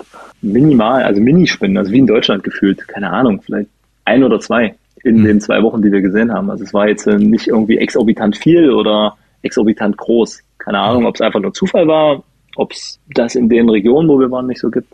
Aber Ach so, ja gut, auf Rottnest Island sagt meine Frau gerade, ja, okay, da war es dann nochmal anders. da waren sehr, sehr viele, auch relativ große. Das war dann halt schon wieder so ein bisschen Wildnis. Das ist eine Insel vor Perth, die mhm. wir besucht haben. Und genau da leben die Quokkas, diese Mini-Kängurus, die fast aussehen wie Ratten, aber trotzdem total niedlich. Geiler Trip. Wir sind dann mit der Fähre rüber und mhm. Fahrräder ausgeliehen, Kinderwagenanhänger hinten dran und dann sind wir über die Insel gezogen und haben Quokkas gesucht. aber auch dort, du bewegst dich auf den Wegen und wie gesagt, uns ist da jetzt nicht irgendwie eine Schlange über den Weg gelaufen und wir waren halt ein bisschen aufmerksam, aber du kriegst vor Ort ein Gefühl. Aus der Ferne hast du immer mehr Angst, als wenn du vor Ort bist. Wenn du vor Ort bist, wie siehst, wie die Leute sich verhalten, du das Gefühl hast, die Situation einschätzen zu können, einigermaßen, kannst du sowieso nicht immer, aber dann, dann passt das schon, auch mit Kids. Also Känguru, Quokkas äh, gesehen. Quokkas sollen super süß sein, also äh, von daher ist das, glaube ich, ein Muss gewesen, auch vor allem für deine äh, Kids. Koalabär, äh, das äh, auch so ein australisches Nationaltier, ich glaube, das hast du dann eher an der Ostküste oder hast du schon welche gesehen? Nee, haben wir nicht gesehen. Gibt es wohl wirklich äh, an der Westküste fast gar nicht, also zumindest nee. nicht äh, komplett wild. Haben sie wohl mal irgendwo ausgewildert, ein bisschen nördlich von Perth, aber da sind hm. wir da nicht hingefahren. Ähm, steht quasi noch auf der Liste, ist schon alles schon in Vorbereitung. Okay. Unsere, unsere Route oder ja, unsere Reiseroute richtet sich mittlerweile nur noch nach irgendwelchen Tiererlebnissen. Also wir sind da quasi gefangen in den Interessen der Kinder. Ah. Und äh, die Orte werden bestimmt dadurch, welche Tiere dort leben. Sehr Aber schön. auch das macht, macht ja Bock. Also das ja, muss sagen, das Reisen mit Tieren, ich fand das in, in Kanada mit den Bären, irgendwo zum Teil so ein bisschen belastend, aber halt auch, es hat immer so einen Reiz, ne? Mhm. Ähm, wir waren jetzt in Neuseeland viel wandern, hier passiert halt nichts, hier gibt's keine gefährlichen Tiere. Geile Landschaften, cool. Das hat auch immer was, wenn du, wenn du denkst, was entdecken zu können. Es muss nicht mal gleich ein Bär sein, der dich vielleicht fressen will. Es reicht auch, wenn es ein Wapiti ist oder so, was du einfach mal beobachtest. Das, das macht für mich wirklich einen besonderen Reiz aus und erschafft in mir auch ein Verständnis, wieso manche Menschen so komplett in Afrika hängen bleiben. Ne? Mhm. Weil da ist natürlich Wildlife at its best. Wie ist es denn mit der Sonne gewesen? Du bist ja jetzt nun auch der richtige äh, Europäer, viel Sonnencreme. Südländer meinst du? Ja, Südländer. klar, klar. ja. Ja, wir sind natürlich mit vier Packungen 50er losgelaufen. Ich laufe den ganzen Tag rum wie so ein weiß bemalter Schneemann. Aber also zumindest in Mauritius und La Réunion ist schon klar, den ganzen Tag, jeden Tag eincremen die Haut zumindest bis zu einem gewissen Maß hat sich schon dran gewöhnt, also ein bisschen angepasst, ein bisschen dunkler. Also hast jetzt eine Bräune. Ich werde, na, mittlerweile habe ich die in Neuseeland so langsam wieder verloren, aber ich hatte eine. Mhm. Also ein bisschen zumindest. So rotbraun, weißt du, mehr, mehr wird's dann nicht. Aber ja, das ist so ein Thema auch bei den Kindern. Also jeden Tag, wenn wir das Haus verlassen haben, alle eincremen, das kann sich dann schon mal ein bisschen ziehen, wenn mhm. die da gerade keinen Bock drauf haben. Und meist nachmittags, wenn du den ganzen Tag draußen warst, dann auch nochmal. Dazu halt UV-Kleidung an und Hut auf. Aber damit sind wir schon gut gefahren, also damit kommst du gut zurecht. Und es war, wie gesagt, Mauritius, La Réunion und Westaustralien hatten wir einfach 30 Grad und Sonne. Also schon immer mal ein bisschen bewölkt und so, aber ansonsten 30 Grad und, und sonnig. Also ist aber mittlerweile ist es schon so mein Reisewetter, ne? Kann ich, das macht Bock. Also T-Shirt und am besten Badehose und T-Shirt und das den ganzen Tag und jeden Tag überragend. 10 Grad bewölkter Himmel, Osterwetter Deutschland. Herzlichen Glückwunsch. Augen auf bei der Wahl äh, deines Osterspots äh, 2023. Ich glaube, Kollege Hartmann hat den richtigen ausgewählt. Und das mit dem Camper äh, gemacht in äh, Australien, wo du dann unterwegs warst oder Mietwagen? Nee, wir haben fünf, es waren nur fünf Tage. Wir, wir hatten okay. überlegt, in diesen 14 Tagen da irgendwie es hätte verschiedene Möglichkeiten mhm. ge gegeben, Richtung Süden noch ziemlich gute Spots anzufahren, aber die Distanzen sind echt riesig. Also wir hätten mhm. acht Stunden One-Way hinlegen mhm. müssen, um das dann in ein paar Tagen wieder zurückzufahren. Da hat man keinen Bock drauf. Mhm. Deswegen Mietwagen genommen, fünf Tage nach Margaret River und mhm. eine richtig coole Region kennengelernt. Also in den fünf Tagen dann so ein paar sternförmige Ausflüge gemacht. Äh, Stachelrochen am Strand erlebt. Das ist so ein, so, eine, so ein Strand, wo einfach die Stachelrochen bis vorne ans flache Wasser kommen. Das heißt, sie mhm. stand im Wasser und die sind um mich drumherum geschlängelt und die Viecher sind echt groß. Also sie waren so zwei Meter im, Durchmesser, würde ich mal sagen. Das war schon irgendwie beeindruckend. Und ein Weinchen getrunken? Mm, ehrlich gesagt verkneifen wir uns, das ist alles super teuer. Echt? also ja, ich glaube, ja, dachte ich. Ja, na klar, Margaret war absolute Weinregion, aber du, weißt du, ich trinke schon gern mal einen Wein, bin absolut kein Weinkenner und da mittlerweile hier 20, 25 Euro für auszugeben. Boah, wir haben so viel Geld geschreddert in dem Jahr. Äh, das überlegen wir uns wirklich immer gut mit dem Wein. Das äh, muss da mal so ein ganz besonderer Moment sein. Oder irgendwo in irgendeiner Unterkunft war mal einer dabei, der stand dann auf einmal im Kühlschrank. Ich dachte, ey, jetzt herrlich, jetzt können wir auch mal wieder einen Wein trinken. Und dann seid ihr von Australien aus nach Neuseeland. Genau, die 14 Tage Australien und dann ging es weiter nach Neuseeland, weil ich hatte dann irgendwie doch noch einen Camper bekommen. Da habe mhm. ich mich ganz schön verkalkuliert. Wir hatten ja, ich weiß gar nicht, ob ich es im ersten Podcast gesagt hatte, wir waren uns nicht so sicher, ob wir Neuseeland machen wollten, gerade mhm. weil ja, es ja. auch recht teuer ist. Ähm, haben uns dann aber irgendwann gesagt, es ist doch egal, wir wollen es eh machen, wir haben jetzt die Chance dafür. Wenn die Kinder in der Schule sind, hat sich erledigt. Äh, dann kannst du erst wieder machen, wenn sie raus sind. Müssen wir jetzt irgendwie durch, Augen zu und durch. Und da habe ich erst im Januar entschieden, wir machen das jetzt. Flug gebucht und dann mal geguckt, was so am Camper noch möglich ist. Und da war einfach alles weg. Ne? Das gab's einfach nicht mehr gefühlt. Ich habe dann die letzte Bude hat mir dann irgendwann noch einen Camper angeboten, so einen kleinen, muss dir vorstellen, ein kleiner Kleinbus. Toyota Hihachi heißt das Ding. Und da haben sie oben wie so eine Mini-Alkoven draufgebaut. Das Ding habe ich noch gekriegt. Das war auch einigermaßen bezahlbar. Ne? Also jetzt einen großen mit Alkoven hätte auch noch gekriegt, aber da zahlst du 300 Euro pro Nacht. Mhm. Also das kleine Ding gemietet und los geht's. Ja, und das waren unsere letzten, letzten fünf Wochen. Das war schon richtig sportlich. Aber äh, ich glaube, Jule hat ihn am Schluss lieb gewonnen. Also äh, wenn man ihrem letzten Post ran kann, hat sie ihn am, Schluss äh, doch richtig lieb gewonnen und hat ihm sogar noch einen Abschiedspost äh, gespendet. Also ich glaube, da ist eine, eine kleine Beziehung entstanden. Ich finde sowieso, wenn man einen Mietwagen dann länger hat, dann entwickelt sich da auch immer ein bisschen was. Auf jeden Fall, es war eher so eine, so eine Hassliebe. also ich glaube, sie hat zwar gesagt, gestern war sie schon ein bisschen wehmütig, als er weg war. Siehste. Aber da war auch, war auch viel negative Energie, die sich angestaut hat. ja, also das, das musste man gemacht haben. Wir haben gesagt, wenn wir das überleben, diese fünf Wochen in dem Camper, dann ist unsere Beziehung wirklich zukunftstauglich. Ähm, Und Ergebnis nein, nach den fünf Wochen, es ist äh, zukunftstauglich, ja? Also wir haben noch eine gemeinsame Unterkunft, ja, ja. nein, es ist, ist alles, alles gut. Ähm, nein, es ist, du musst dir vorstellen, unser Camper, ich wollte mal versuchen, mal so einen groben Einblick zu geben. Der hat vorne zwei Fahrersitze. Dahinter eine Dreier-Sitzbank, wo quasi die Kinder irgendwie mit ihren Kindersitzen sitzen. Mhm. Und hinten im hinteren Teil rechts eine Küche, links eine total unnötig eingebaute Toilette. Aber richtig mhm. wie, so ein, wie so eine kleine abgeschirmte Toilette mit Vorhängen.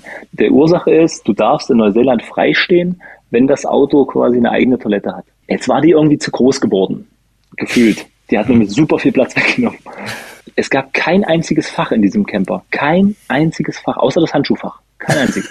Jetzt kommen wir dann, du musst dir vorstellen, mit unseren zwei Riesenkoffern, drei Handgepäckkoffern und noch so einem Sack, den wir mittlerweile mit rumschleppen, weil da Schnorchelzeug, Bodyboard, Volleyball, keine Ahnung. Irgendwie haben wir so einen Haufen Zeug dazu gekriegt, was wir nicht mehr in unsere Koffer kriegen.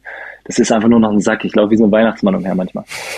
Und dann sind wir in diesen Camper rein und haben hinten diese Toilette zugestapelt. Also die war einfach nicht benutzbar. Wir haben die in fünf Wochen nicht einmal benutzen können und nicht benutzt. Der Gang zwischen Küche und Toilette war so 30 Zentimeter breit. Das heißt, ich konnte mich da nicht gerade reinstellen, geschweige denn irgendwie hinhocken oder irgendwas. Und wenn wir unser Bett aufgebaut haben, war diese Fläche der Rückbank plus alles, was bis zur Küche und Toilette ging, voll bis vor zu den Vordersitzen. Das heißt, unser Alltag sah so aus, wir sind morgens aufgestanden, mhm. Die Kinder kamen runter, wir haben es zehn Minuten ausgehalten, bis sie auf uns rumgesprungen sind und halt so langsam so ein bisschen, man hat gemerkt, sie müssen raus. Mhm. Haben angefangen, irgendwie die Kinder anzuziehen schnell.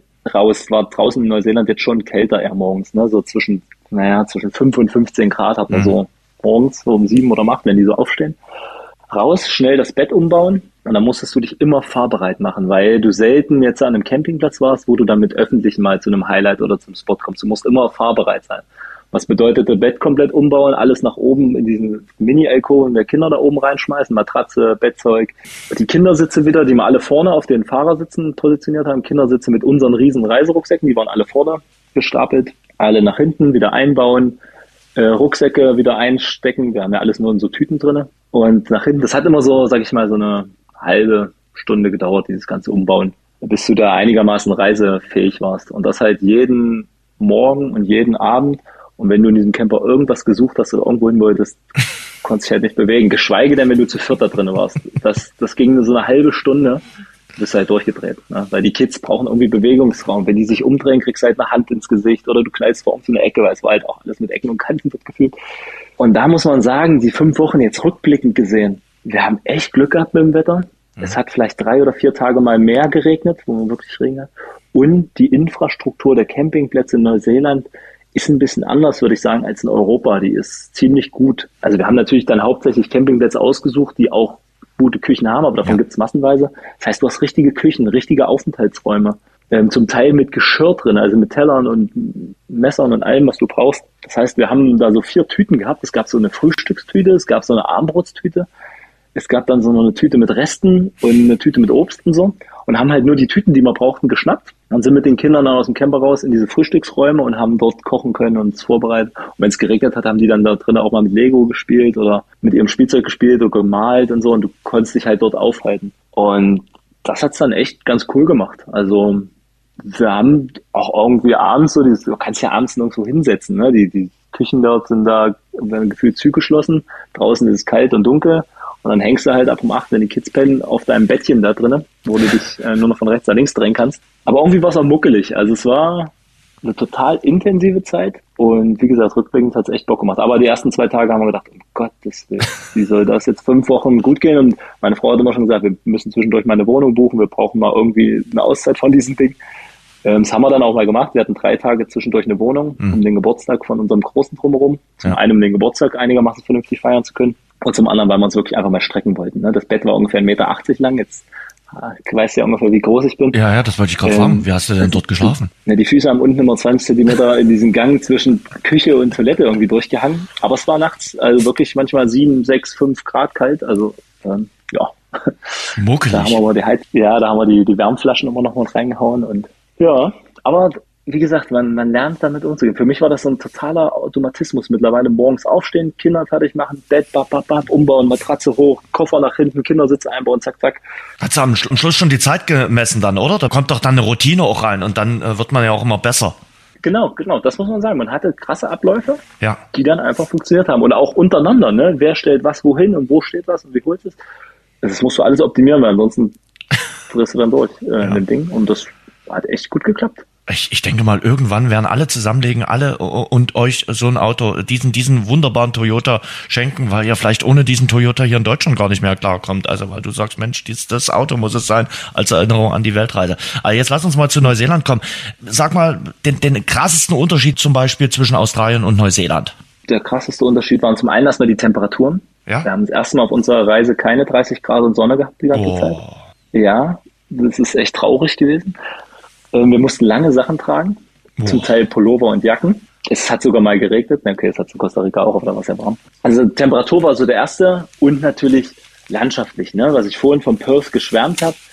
Ähm, du hast da natürlich jetzt keine großen Berge gehabt oder keine türkisblauen Seen oder sowas. Hm. Dafür sie türkisblaues Wasser am Strand, das war auch schön. Und hier ist halt natürlich alles viel grüner beziehungsweise gelber. Wir haben uns sozusagen in deren September, also so Herbstbeginn, Ende Sommer, Anfang September, die Südinsel war total gelb, total, also die Farben war, der Farbkontrast war total surreal, hat man gar nicht so richtig auf dem Schirm gehabt. Hm. Überall war gelbes Gras, Milliarden von Schafe. Das wollte ich ja gerade fragen. Äh, Schafe, Schafe, Schafe, oder?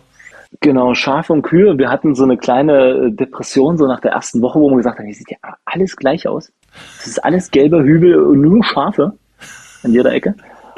Ähm, ja, aber der größte Unterschied ist schon die Landschaft. Ne? Also die Berge, wir waren äh, vier Wochen auf der Südinsel, mhm. die südlichen Alpen äh, bereist und auch die Küstenstreifen. Und ja, die Berge, die Vegetation, das ist schon anders als Australien gewesen. Ganz anders. Und das Wetter. Und viel gewandert, dann dort in äh, Neuseeland. Genau, wir waren schon viel wandern.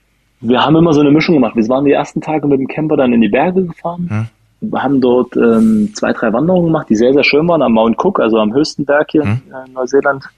Also nicht bis hoch, natürlich nicht, aber unten ähm, bis zum Gletscher. Das war richtig schön. Also da gibt es schon super coole Ecken. Die Seen sind, wie gesagt, total krass blau, ganz intensives Hellblau und alles, was ringsrum ist, einfach gelb. Richtig mhm. gelb gewesen. Gelb ist jetzt keine schlechte Farbe. Nee, nee, nee, nee, nee, keinesfalls. Aber es war so anders, als man es kannte. Sonst ist es entweder grün und türkisblau mhm. gewesen oder so, oder, oder felsig und türkisblau. Mhm. Aber dort war einfach alles gelb. Mhm. Ja, und die ersten Tage sind wir schon viel gewandert, so die ersten drei, vier, wo wir in den Bergen waren. Mhm. Und dann sind wir nochmal an die Küste gefahren. Und dort hat man einen ziemlich, ziemlich coolen Moment. Also äh, ein Campingplatz Curio Bay. Jeder, der mal nach Neuseeland sollte. Wir haben es jedem, den wir getroffen haben, gesagt, wollt ihr noch auf die Südinsel, wollt ihr da runter, dann macht Curio Bay. Ähm, ich hatte es schon gelesen und es hat ein anderer gesagt, okay, in dieser Bucht leben halt wilde Delfine immer. Und wir standen auf so einer kleinen Landzunge. Auf der linken Seite hat diese, diese riesen sich erstreckt, auf der rechten Seite war raue Steilküste. Und man stand halt so oberhalb, so 20 Meter oberhalb der Wasserlinie und konnte halt rechts auf die großen Wellen gucken und links auf die Bucht, wo die Delfine jeden Tag äh, ihre Bahnen gezogen sind. Und das in totaler Wildnis war eigentlich nur dieser Campingplatz dort. Es gab keinen Ort dort groß oder geschweige denn Supermarkt oder irgendwas, braucht man nicht. Wir hatten uns vorher ganz gut verpflegt ja. und waren dann zwei Tage dort und äh, wir sind angekommen. Es war sehr, sehr windig, vielleicht 15 Grad, wirklich lange Sachen und Jacken angehabt, was dann durch den Wind ziemlich kalt war. Ja. Und wir kommen an, es waren so drei Leute oder vier Leute im Wasser und die Delfine sind halt um die drumherum geschwommen. Ne? Die standen dort einfach so bis zur Brust im Wasser und die Delfine sind zum Teil ein, zwei Meter an denen vorbei. Hector-Delfine, die kleinsten Delfine der Welt. Äh, muss man sich unbedingt mal angucken. Wunderschöne Delfine, weil äh, schwarz, weiß, grau, hm. verschieden so farbig, muss ich mal angucken. Richtig schick. Und ich wollte ja sowieso rein, war ja geplant. Ne? Und dann standen wir da oben und eigentlich haben alle gefroren. Ich dachte, oh, jetzt rein, los. Und Juli so, oh, die Kinder, die werden nur krank bei der Kälte hier. Naja, und der Große hat dann angefangen, er will unbedingt rein. Los, wir hatten in Australien einen Neoprenanzug für ihn gekauft, weil er hm. dieses kalte Wasser irgendwie nicht mehr gewohnt war. Den haben wir irgendwie ein bisschen verwöhnt in Mauritius und La Réunion. Also Neoprenanzug an und rein. Äh, und dann sind die Delfine wirklich so ein, zwei Meter an uns vorbeigeschossen. Er saß auf meinen Schultern oben. Es war uns dann doch irgendwie lieber, als dass er am Wasser drin hing. Und ich stand unten und ja, bestimmt 20 Minuten da drinnen und die sind die ganze Zeit in den Wellen vor uns gesurft und an uns vorbei. Die hatten total Interesse und irgendwann haben sie keinen Bock mehr, sind sie abgedüst. Aber irgendwie ein total geiler Moment. Ja, und das haben wir die nächsten zwei Tage dann einfach nochmal gemacht. Am zweiten Tag kamen sie leider nicht so nah. Die hm. sind dann einfach immer so 20 Meter weggeblieben und sind so ihre Bahnen geschwommen. Und am letzten Tag kamen sie schon noch mal näher, aber auch nicht so extrem. Da bin ich dann mal ein bisschen reingeschwommen, einfach so, hab den, den Jungen mal am Strand gelassen und bin selber mal ein Stück geschwommen. Und dann kamen sie auch wieder total interessiert an einen ran und weg und das war irgendwie ziemlich cool. Abends sind wir immer auf Pinguinsuche gegangen, okay. äh, weil die wohl immer abends nach Sonnenuntergang so wieder an den Strand kommen. Aber dafür war der Sonnenuntergang echt zu spät. Also das ist mal halb neun, um neun Sonnenuntergang. Ihr dann um halb zehn waren wir mit den Kindern da immer irgendwo am Strand, hast fast nichts gesehen. Mhm. Und haben auf die Pinguine gewartet. Die waren eigentlich total übermüdet. Aber haben leider keinen gesehen, aber trotzdem irgendwie was cooles Gefühl, dort abends immer so an den Strand zu gehen und sich mal so 20 Minuten auf die Lauer zu legen und mal gucken, ob doch noch ein Pinguin hier lang watschelt. Hat nicht genau. geklappt. Aber ich finde, das ist ja trotzdem schön. Also es kann ja nicht jedes Erlebnis immer äh, dann gleich klappen, sondern das steigert ja dann auch die Neugier für die nächsten Touren. Und wenn es da dann klappt, ist die Freude umso größer bei den äh, Kindern. Ja, der Pinguin, der macht es uns am schwersten. Also der, wir hatten ein Erlebnis, ähm, da hatten uns welche empfohlen auf dem Campingplatz, wo die Pinguine wohl über dem Campingplatz laufen abends. Und da habe ich den, den Typen von der Rezeption gefragt, also ja, stellt euch mal heute Abend um halb zehn dort an die Bootsrampe. Dort kommen zwei äh, so kleine Pinguine, Zwergpinguine sind das, mhm. äh, blaue Pinguine. Die kommen heute Abend um halb zehn, kommen die da hoch. Und die laufen dann über den Campingplatz, haben hin, hinten ihr Nest. Naja, und dann haben wir da gestanden abends. Ich habe ein bisschen Wache gehalten. Die Kinder haben schon Sandmännchen geguckt und waren schon im Schlafzeug und alles. Und dann habe ich wirklich im Dunkeln, kam auf einmal so ein Pinguin, hat sich da unter so einem kleinen Holzboot versteckt. Habe ich sie alle rausgewunken. Ja, und dann war aber die Aufregung ein bisschen zu groß. Und der Große war so nervös irgendwie, keine Ahnung, dass er immer von rechts nach links gelaufen ist. Das hat der Pinguin sich, keine Ahnung, der hat sich unter diesem Boot versteckt, kam da mal kurz zehn Sekunden vor, hat gemerkt, was da los war und ist halt wieder abgedüst. Da ne? hat man gemerkt, okay, waren wir vielleicht doch einfach ein bisschen zu nah oder ein bisschen zu, war ein bisschen zu viel, was wir da wollten wahrscheinlich. Wir hätten uns ein bisschen mehr zurückziehen müssen. Äh, mhm. War ein bisschen blödes Erlebnis. Er war ziemlich enttäuscht danach. Und seitdem sind wir auf Pinguinsuche. Also es gab da nochmal drei, vier Spots, wo wir keine gesehen haben. Aber wir haben ja noch ein bisschen vor uns. Die Hartmanns auf äh, Pinguinsuche. Ähm, und sonst äh, äh, Neuseeland? Ich kann mir vorstellen, dass mit den Delfinen war mit das Highlight äh, in Neuseeland. Ja, unseres, weil es irgendwie wieder tierische Begegnungen waren, die so ein bisschen äh, unverhoffter sind. Wir haben gemerkt in Neuseeland, dass wir schon irgendwie so eine bisschen Reisemüdigkeit haben. Man Echt? hat schon zu viel gesehen. Wir haben mal drüber philosophiert, ob uns Neuseeland mehr geflasht hätte, wenn es unser erstes Reiseland gewesen wäre. Hm. Ja, du vergleichst auch irgendwie so, wie war es in Kanada, wie war es dort in dann. Hm. Dann die Nationalparks USA, kennst ja selber, puh, die Landschaften sind schon krass beeindruckend. Jetzt rückblickend so finden wir Neuseeland schon richtig schön, aber so die ersten zwei, drei Wochen haben wir so gedacht, na ja, ist schon cool, hm. aber irgendwie haben wir auch schon so viel gesehen. Es war wirklich so ein bisschen so eine Trägheit dabei. Wir haben dann irgendwann gar keinen Bock mehr gehabt zu wandern. Mhm. Also so jetzt große Wanderungen zu machen. Oh, die Motivation, die Kinder dann da, du musst ja die Kinder wirklich aktiv motivieren die ganze Zeit, dass du irgendwie vorwärts kommst und Meter machst, mhm. um irgendwo hinzukommen. Hat man nicht so, war man nicht so da. Ähm, aber Stück für Stück hat uns Neuseeland doch so in seinen Bann gezogen. Wir hatten dann nochmal, wir waren in Milford Sound, das ist relativ bekannt. Das ist so eine Art Fjordland ganz im mhm. Südwesten. Ähm, haben da so eine Bootstour gemacht, äh, hatten dort ziemlich coole Bedingungen, Sonnenschein, ganz viele Wasserfälle. Ähm, waren dann nochmal in den Bergen in Queenstown und mhm. in Wanaka. Also sind quasi über die Southern Alps an die Westküste gefahren. Da hat man wirklich auch nochmal so ein bisschen dieses Bergerlebnis mit Bergseen und da waren wir dann auch nochmal äh, kleinere Wanderungen machen. Genau, und an der Westküste hat es uns dann so, wie es eigentlich schon erwartet hat, ein bisschen mit Regen erwischt, weil mhm. das Wetter irgendwie dort immer aus dem Westen kommt und sich an den Alpen abregnet. Und trotzdem war dann so im nördlichen Teil der Westküste Pancake Rocks, das ist ein relativ bekannter Punkt, wo sich so Sandsteinformationen wie so Pancakes übereinander stapeln. Das sieht so ein bisschen so aus. Also nicht nur so ein bisschen, es sieht wirklich krass so aus, als wenn hunderte Pancakes übereinander liegen mhm. und das quasi die Sandsteinformation am Meer ist und das, diese Wellen knallen da unten rein und spritzen oben raus. Das war nochmal richtig beeindruckend, weil du dort auch Regenwald an den Bergen hast. Also vor allem ein bisschen südlicher, Franz Josef und so. Mhm. Und dann direkt ein Gletscher. Also der Gletscher ging mal vor ein paar tausend Jahren bis ans Meer quasi ran. Mhm. Jetzt hat er sich extrem zurückgezogen, also richtig krass. Gerade die letzten Jahre, da gab es so eine Infotafel, das war ein bisschen schockierend, wie der Gletscher 2100 aussehen könnte. Der Gletscher sieht im Moment noch weiter zurückgezogen aus als auf dieser Vorhersage, die 2010 getroffen wurde. Ähm, also der schmilzt irgendwie ganz, ganz krass. Aber du hast ja, wie gesagt, diese Regenwaldlandschaften, diese Berge, Gletscher, oben Schnee drauf und auf der anderen Seite direkt das Meer. Ähm, und da hat Neuseeland so Stück für Stück angefangen, uns in seinen Bann zu ziehen. Also da gab es dann immer mehr coole Momente, wo wir uns dem dann auch nicht mehr entziehen konnten. Hm. Schmeckt die Kiwi in äh, Neuseeland eigentlich anders als hier bei uns in Deutschland? Ähm, nicht unbedingt, nein es gab einen Moment, wir waren in Christchurch, hatten dort eine Airbnb-Wohnung bei einer Deutschen, die jetzt mhm. seit acht Jahren dort wohnt. Und die hat uns, äh, Christchurch ist ja 2011 von so einem krassen Erdbeben erschüttert ja. worden. Es gibt quasi um das Zentrum herum, um den Fluss aber, gibt es eine Region, die nicht mehr bebaut werden darf. Da stehen mittlerweile nur noch die Bäume, äh, die Obstbäume der Leute, die damals dort gewohnt haben. Die ganzen Häuser sind weggerissen, aber die Obstbäume sind alle noch da. Man kann dort quasi frei pflücken gehen. Und dort habe ich das erste Mal in meinem Leben so eine richtige Kiwi-Pflanze gesehen. Das ist ja wie so ein Riesenstrauch, also der war wirklich riesengroß. Und tausende Kiwis hingen da dran. Aber es ist leider noch keine Kiwi-Saison. Also dort, die ist erst im Juni, wurde mir gesagt. Okay. Und die Kiwis, die wir dort in der Hand hatten, waren halt, sahen halt aus wie perfekte Kiwis, aber halt knüppelhart. Deswegen weiß ich nicht, ob das jetzt auch ähm, die Kiwis, die wir jetzt hier, wir hatten nur ein oder zwei gegessen, nicht sonderlich viel. Hm. Aber es war mir jetzt nicht aufgefallen, dass die irgendwie ganz anders schmecken. Aber vielleicht ist das im Juni dann so. Aber im Juni wirst du hm. ja nicht mal auf Neuseeland sein. Denn die Reise geht weiter. Nee, die Reise geht weiter, genau. Wir sind jetzt dann von der Südinsel dann noch weiter, wieder über die südlichen Alpen. Natürlich nur wegen Tierbegegnungen. Äh, dort leben Keas, Bergpapageien. Äh, total faszinierende Tiere. Hm. Und die haben wir dann nochmal gesucht, sind wir nochmal über die südlichen Alpen wieder an die andere Seite der Küste. Ähm, haben sie gefunden.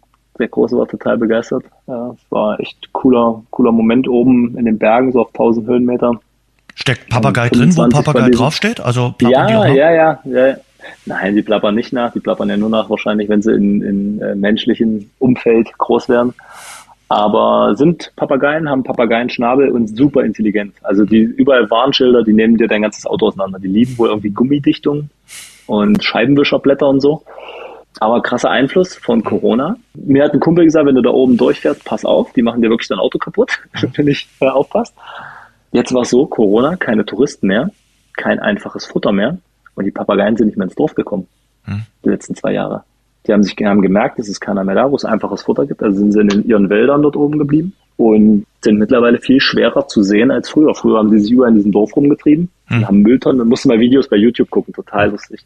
Wie so ein Papagei da anfängt, irgendwelche Klötze von Mülltonnen hin und her zu schieben, um diese Mülltonnendeckel aufzukriegen und da ranzukommen. Ähm, also sehr intelligente Tiere. Und ja, wir haben sie zum Glück dann noch gesehen, haben aber wirklich fast den ganzen Tag dafür gebraucht, um Spot für Spot anzufahren und zu gucken und zu warten. Ähm, ja, und dann wollten wir nochmal Whale-Watching machen. In Kaikoura ist ganz, ganz bekannt in Neuseeland äh, auf der Südinsel für Pottwale, weil mhm. direkt vor der Küste so ein riesen Graben ist, so ein Tiefseegraben, wo die ihre Riesenkalmare fressen können. Aber die Wahltour wurde leider dreimal abgesagt. Wegen der Bedingung war einfach zu stürmisch, zu windig. Mhm. Und dann musste man quasi ohne, ohne Wahltour Kaikoura verlassen. Und ja, dann ging es schon so Richtung Nordinsel. Wir hatten dann nochmal einen richtig coolen Moment auf der, ganz im Norden, kurz bevor unsere Fähre gefahren ist, waren wir auf so einer Farm. So ein Campingplatz gewesen hm. mit ein paar Farmtieren und die Besitzer haben so eine kleine Schatzkarte gemalt zu Glühwürmchen, oh. ähm, wo man in der Wildnis Glühwürmchen sehen kann. Naja, hört sich erstmal geil an, so Glühwürmchen an sich und wir hatten im Süden der Südinsel schon mal so eine Glühwürmchen-Tour gemacht, in einer Höhle drinnen, geführt aber. Hm. Und es sieht halt aus wie so ein Sternenhimmel, also ganz, ganz krass. Und jetzt konnte man das mal so auf eigene Faust erleben. Und dann sind wir abends wieder, natürlich nach Einbruch der Dunkelheit, mit den Kindern losgezogen. Die haben zum Glück lange Mittagsschlaf gemacht gehabt. Ähm, und sind erst über Felder und Wiesen, äh, dann irgendwann in den Wald. Und das war wirklich nur so, so ein kleines Loch, was da zu sehen war, wo es reinging in den Wald. Das war total matschig, super eng. Der Kleine hatte irgendwie ganz schön Angst bekommen. Hm. Und dann sind wir immer weiter diesen Matsch-Schlammfahrt durchs Dickicht gegangen. Das ist halt in Neuseeland cool, ne? du brauchst keine Angst haben vor mit den Tieren. In Australien würde ich das zum Beispiel nicht machen. Und haben uns da so, keine Ahnung, 500 Meter in diesen Wald reingearbeitet und irgendwann fing es einfach an, rechts und links, dass es geleuchtet hat und es wurde immer mehr und mehr. Großartig. Und irgendwann neben uns ist ein Fluss geflossen, weil die brauchen viel Feuchtigkeit. Äh, und da waren Massen von Glühwürmchen, die dort in diesen Wänden hingen. Das ist ein bisschen anders als die Glühwürmchen, die man aus Deutschland kennt. Die fliegen nicht, sondern das sind in Neuseeland sind das Larven, die leuchten. Und die haben unten so kleine Fäden raus, wo wie so Tröpfchen dranhängen und die hm. leuchten auch so ein bisschen. Und damit fangen die Motten und Insekten und so weiter und werden immer größer, die Larven. Und diese Larven leuchten nur. Und total, total spannend gewesen, irgendwie da mitten im Wald und rings um dich leuchtet es irgendwie wie verrückt. Richtig cool. Das Einzige war halt, der Kleine hatte wirklich dann Angst bekommen, weil du ja auch mal die Taschenlampen ausmachen musst, um mhm. da irgendwie das richtig wahrnehmen zu können. Und das hat ihm gar nicht gefallen. Das heißt, wir mussten dann so nach 10, 15 Minuten, dann war es dann auch irgendwann gut, weil der wollte da wirklich nicht mehr in diesem Wald sein. Mhm. ja, also dann haben wir wieder rausgeschleppt. Aber ja, cooler Moment irgendwie. Vor allem halt so, weißt du, wenn du so eine geführte Tour machst und weißt so grob, was auf dich zukommt, du hast ja dann schon mal ein Foto davon gesehen, dann ist das alles schön und informativ und so. Aber wenn du das an so einem Ort, wo du es nicht zwingend erwartest und wo du das komplett frei erleben kannst, ne? du kannst so lange bleiben, wie du willst, okay, es sei denn, die Kinder machen Theater, aber dann, dann fühlt sich das irgendwie nochmal ganz anders an. Und das sind so die Erlebnisse, ja, die sich dann einprägen. Das ja, das Unerwartete, das, was nicht geplant ist, ist ja. meistens äh, mit äh, das Beste. Genau. Und jetzt seid ihr in Auckland. Genau, wir sind dann auf die Nordinsel rübergesetzt. Das, jeder, der jetzt irgendwie die letzten Wochen, Monate irgendwie in Neuseeland war, weiß, dass die Fähre von Nord nach Süd oder von Süd nach Nord eine Vollkatastrophe ist diesen Sommer. Also die haben hier riesen Probleme. Auch bei uns gab es Theater, Fähre abgesagt und doch irgendwie noch eine Fähre kriegen. Wir sind rübergekommen, brauchen wir jetzt nicht groß thematisieren. Wir sind rübergekommen, Wellington gemacht, zwei Tage, also wirklich Südzipfel, Nordinsel, hm. Hauptstadt super schön. Also ich glaube, in dieser Stadt hätte man länger bleiben können. Hm. Aber wir hatten leider nur neun Tage, bis wir den Camper abgeben mussten. Und das hm. waren so ungefähr neun Stunden Fahrzeit von Wellington nach Auckland. Hm. Und wir wollten nicht nur durchballern. Und dann waren wir nochmal, äh, einige haben uns gesagt, ja, die Nordinsel ist nicht so sehenswert wie die Südinsel. Das, was wir gesehen haben, war cool. Hm. Also wir haben Wellington gemacht, sind dann zentral hochgefahren. Dort gibt's dann in der Mitte des Landes, so ein bisschen eine Zentrale der, der Nordinsel, drei Vulkane. Ähm, Nationalpark, Tongariro Nationalpark, richtig cool gewesen. Dort hat man aber halt dann nachts auch mal oder morgens jetzt mal aufgewacht, sind minus ein Grad, Schnee. Die Kinder haben wirklich oben auf dem Berg dann Schneebälle geworfen. Dafür waren wir dann klamottentechnisch echt nicht ausgestattet, obwohl wir drei, vier Schichten anhatten, aber wir haben ja nur so dünnes Zeug dabei. Hm. Das heißt, wir haben da nur eine Nacht gemacht und haben gesagt, wir müssen weiter, sonst wir hätten den Tag nicht überstanden, aber tagsüber fünf Grad. Ähm, dann in diesem kleinen Camper, den du auch irgendwie nicht richtig warm kriegst, das, das wäre nicht gegangen. Und dann war man Rotorua und das ist sehr, sehr bekannt für so geothermale Sachen. Durch diesen Vulkanismus und diese beiden Erdplatten, die da aufeinandertreffen, hast du da ganz krasse geothermale Geschichten, also so Geysire, Schlammtöpfe, so Blubbertöpfe, Fumerolen und überall qualmt und weil wir so gefroren haben die Nacht danach, sind wir danach quasi auf einem Campingplatz gefahren, wo heiße Pools daneben waren, die du mitbenutzen konntest. Und das war richtig schön. Mhm. Also das war echt, wir sind morgens aufgestanden und rings um dich herum war eine riesen Qualmwolke, weil diese heiße Quelle mhm die dort natürlich irgendwo an, an die Erdoberfläche tritt, mit 100 Grad so viel Dampf loslässt, weil die Außentemperatur bei 7, 8 Grad war, hm. dass einfach alles in so einem Nebel lag. Äh, total geil irgendwie. Und dann halt in diesen heißen Quellen konnten wir uns immer schön aufwärmen und die Kids konnten da spielen. Das war richtig, richtig schön. Ja, und dann sind wir eigentlich von Rotorua schon nach Auckland. Also da haben wir. Ihr wart doch auch noch bei den Hobbits, oder? Ja, stimmt. Habe ich fast vergessen. Wir haben allgemein ein bisschen Herr der Ringe so ein paar Spots besucht. Wir haben nicht unsere Tour danach geplant, aber wenn wir wussten, wo wir sind, haben wir mal geguckt, gibt's hier in der Nähe was? Und, und haben so ein paar Spots aufgesucht. Sowohl in Wellington, die waren nicht sonderlich spektakulär. Dann im Tongariro Nationalpark, wo ich dir gesagt habe, die Vulkane. Einer von diesen Vulkanen ist dieser Schicksalsberg. Den haben wir uns natürlich auch, äh, dieser gibt so einen Blick nach Mordor, wo, wo Frodo und Sam irgendwie so über so einen, so einen Steinwald drüber klettern und das erste Mal nach Mordor auf den Schicksalsberg blicken. Mhm äh, an der Stelle waren wir, das haben wir uns angeguckt. Das war auch eine, eine sehr lohnenswerte Aussicht. Das war jetzt nicht nur so, dass das wegen dem Film lohnenswert war, sondern an sich war der Ort auch ziemlich cool. Und der Blick und die Aussicht. Ähm, und dann waren wir in Hobbiton, genau, oder Hobbingen, wie es im Deutschen heißt. Das haben wir vorgestern gemacht, gar nicht so mhm. lange her. Geführte Tour. Meine Frau ist ein bisschen mehr Fan als ich. Wir haben die Filme jetzt nochmal geguckt, als wir auf der Südinsel unterwegs waren. Und ja, das ist cool angelegt, das Auenland dort mit diesen kleinen Höhlen, wo die drin wohnen. Du hast eine geführte Tour durch. Das ist ein krasser Tourismus. Also das werden zehnminütig Busladungen quasi angefahren, die dann mhm. da durchwandern. Das sieht wirklich schick aus. Also ich könnte mir vorstellen, wenn die das da so anbieten, die, die Höhlen sind ja nicht ausgebaut. Das ist ja meist nur von außen die Tür davor gebaut und das ist Außenfassade und dahinter ist einfach nur der Erdhaufen. Aber wenn das jetzt ausgebaut wäre und du könntest da drin mal so eine Nacht schlafen oder zwei Nächte und sich dort in diesem Bereich so ein bisschen aufheben, ist das super idyllisch, richtig mhm. schön in diesen grünen Hügeln. Aber mir hat das ein bisschen missfallen. Mir war das zu viel. Also zu viele Leute, die dann da durchgingen äh, im Kreislauf und kann man schon machen. Ich glaube, wenn man großer Fan ist, sollte man es machen. Ich persönlich müsste es nicht unbedingt nochmal machen, wenn ich. Und jetzt Auckland. Und jetzt Auckland, genau. Wie lange? Fünf Tage. Bei uns ist irgendwie so, ich weiß auch nicht, irgendwie hat sich das bei mir so ein bisschen eingebrannt. Fünf Tage. Große Städte, fünf Tage mit den Kindern. Mhm. Einen Tag ankommen, äh, bisschen Unterkunft mit Umgebung erkunden, dann hast du so vier Ausflugstage und dann einen mhm. Tag, wo du eigentlich nur noch abdüst. Und es passt eigentlich gut. Es hat in Perth gut gepasst.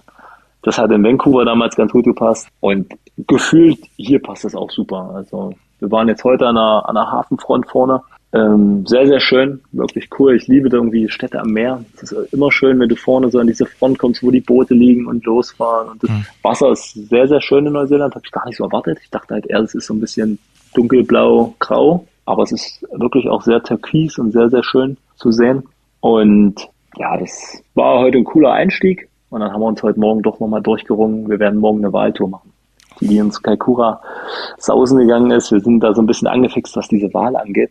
Mhm. Und vor allem Orcas. Und es gibt eine kleine Chance, keine große, aber eine kleine Chance, hier Orcas zu sehen. Und da habe ich gesagt, komm her, wir, die Kinder sind Der Große wollte das unbedingt machen. Der hatte nämlich heute irgendwo einen Flyer gefunden und gesagt, hier Papa, wieso machen wir das nicht, wenn die Kalkuche ausgefallen ist? So, ja, die geht vier Stunden, vier Stunden mit euch auf so einem Boot. Äh, also doch, doch, das müssen wir unbedingt machen. Naja, irgendwie hat man auch Lust und ja, den Claim kriegen wir auch. Der hat gesagt, ja, ja, er will auch unbedingt, aber ich hoffe, der schläft dann morgen ein, wenn ihm dann so ein bisschen seekrank wird oder so. Ja, aber äh, ja, das werden wir dann in, in Teil 3 erfahren, ob das geklappt hat äh, mit den Wahlen oder auch mit den Pinguinen, ob er die Pinguine dann nochmal gesehen hat. Denn ja, das ist ja dann erst morgen äh, mit dem Wall-Watching. Äh, was, was ist dann genau. weiter geplant? Ich äh, habe ja schon rausgehört, es geht nochmal in den Osten von Australien, also Sydney und Co. stehen auch nochmal auf dem Plan. Genau, wir fliegen am, am 8. Hm? Samstag. Genau, Ostersamstag fliegen wir. Ich vorher nicht drüber nachgedacht, es war der billigste Flug, ne? Da buchst du den billigsten Flug. Aber weil ich mitkriegst, Ostern ist ja egal. Fliegen wir am Samstag, fliegen wir nach Melbourne und bleiben fünf Tage in Melbourne und machen danach die Great Ocean Road. Ich weiß nicht, ob du das schon mal gehört hast. Das ist südlich von, von Melbourne eine der bekanntesten Küstenstraßen der Welt. Die Zwölf Apostel ist so das Highlight. Das sind also Sandsteinformationen, die dort an der Steilküste durch Meer und Wind ausgefräst wurden. Ich glaube, es stehen gar nicht mehr zwölf, so ein paar stehen noch davon mhm. rum. Ähm, aber da gibt's auch viele andere coole Sachen, was ich schon so grob gelesen habe, weil, und das ist echt ein bisschen erleichternd, wir haben jetzt den restlichen Teil der Reise ziemlich weit durchgeplant. Okay. Und das macht es echt einfacher. Die Flüge stehen, der Rückflug steht, die Unterkünfte stehen, der Camper dann später nochmal steht, das Miet, Mietwagen. Also ich muss mich abends nicht mehr die ganze Zeit damit beschäftigen, wo mhm. wollen wir hin, wie lange wollen wir grob bleiben, finde ich noch eine coole Unterkunft. Und das kann echt belastend sein. Also na, jetzt sagen wieder einige, ja, der hat Probleme.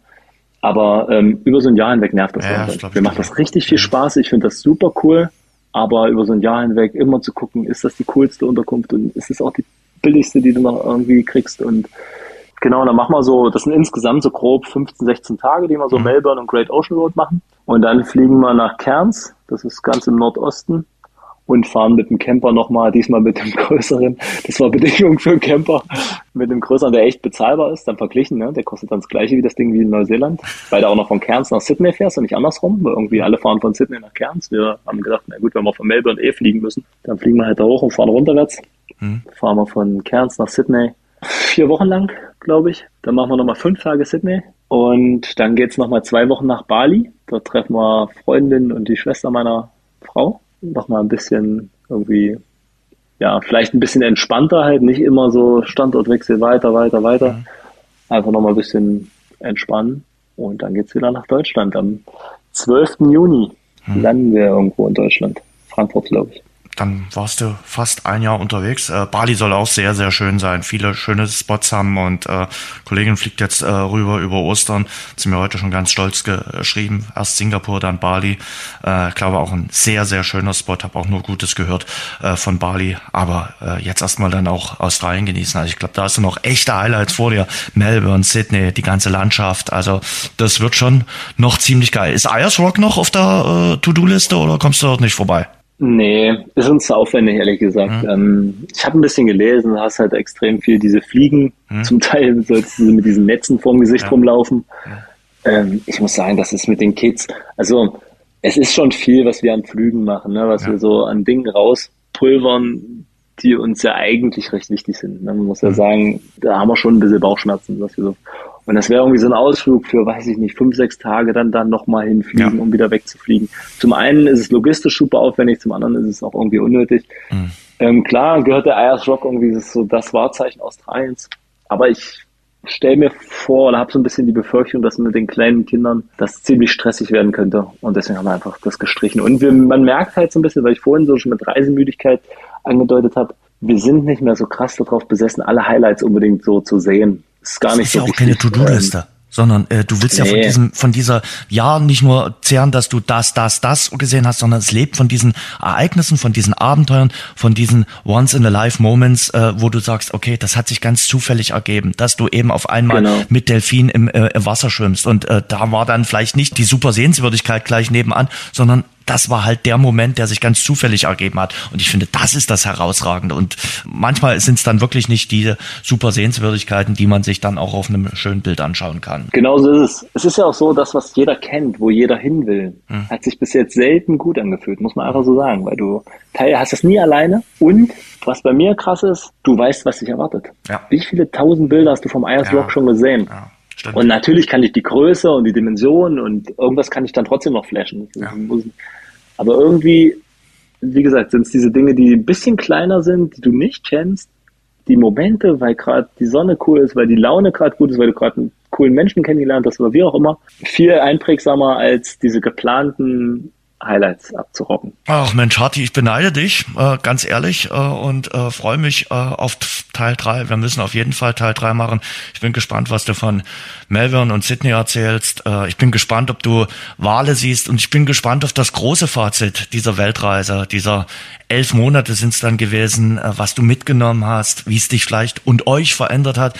Ich glaube, deine Kids haben Tiere gesehen, die andere Menschen in ihrem ganzen Leben nicht sehen oder gesehen haben.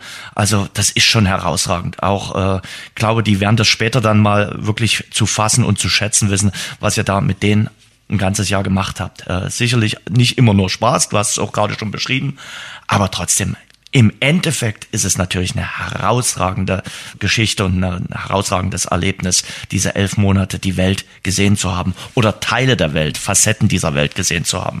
Ja, das ist, ich glaube, was wir gelernt haben als Erwachsene, aber vor allem auch die Kinder und im Speziellen natürlich der Größere, weil der schon ein größeres Verständnis und Erinnerungsvermögen mitbringt, wie Dinge in dieser Welt funktionieren. Und da geht es jetzt mal so um, ob es Vulkanismus ist, ob es jetzt die Erdbeben in Christchurch sind. Wir haben dir natürlich alles erklärt, wir waren im Erdbebenmuseum, der stellt tausend Fragen. Du erlebst, wie Wasserkreisläufe funktionieren, wie Tiere voneinander abhängen, wie wir Menschen abhängig sind von dem, wie wir unsere Umwelt behandeln und so weiter.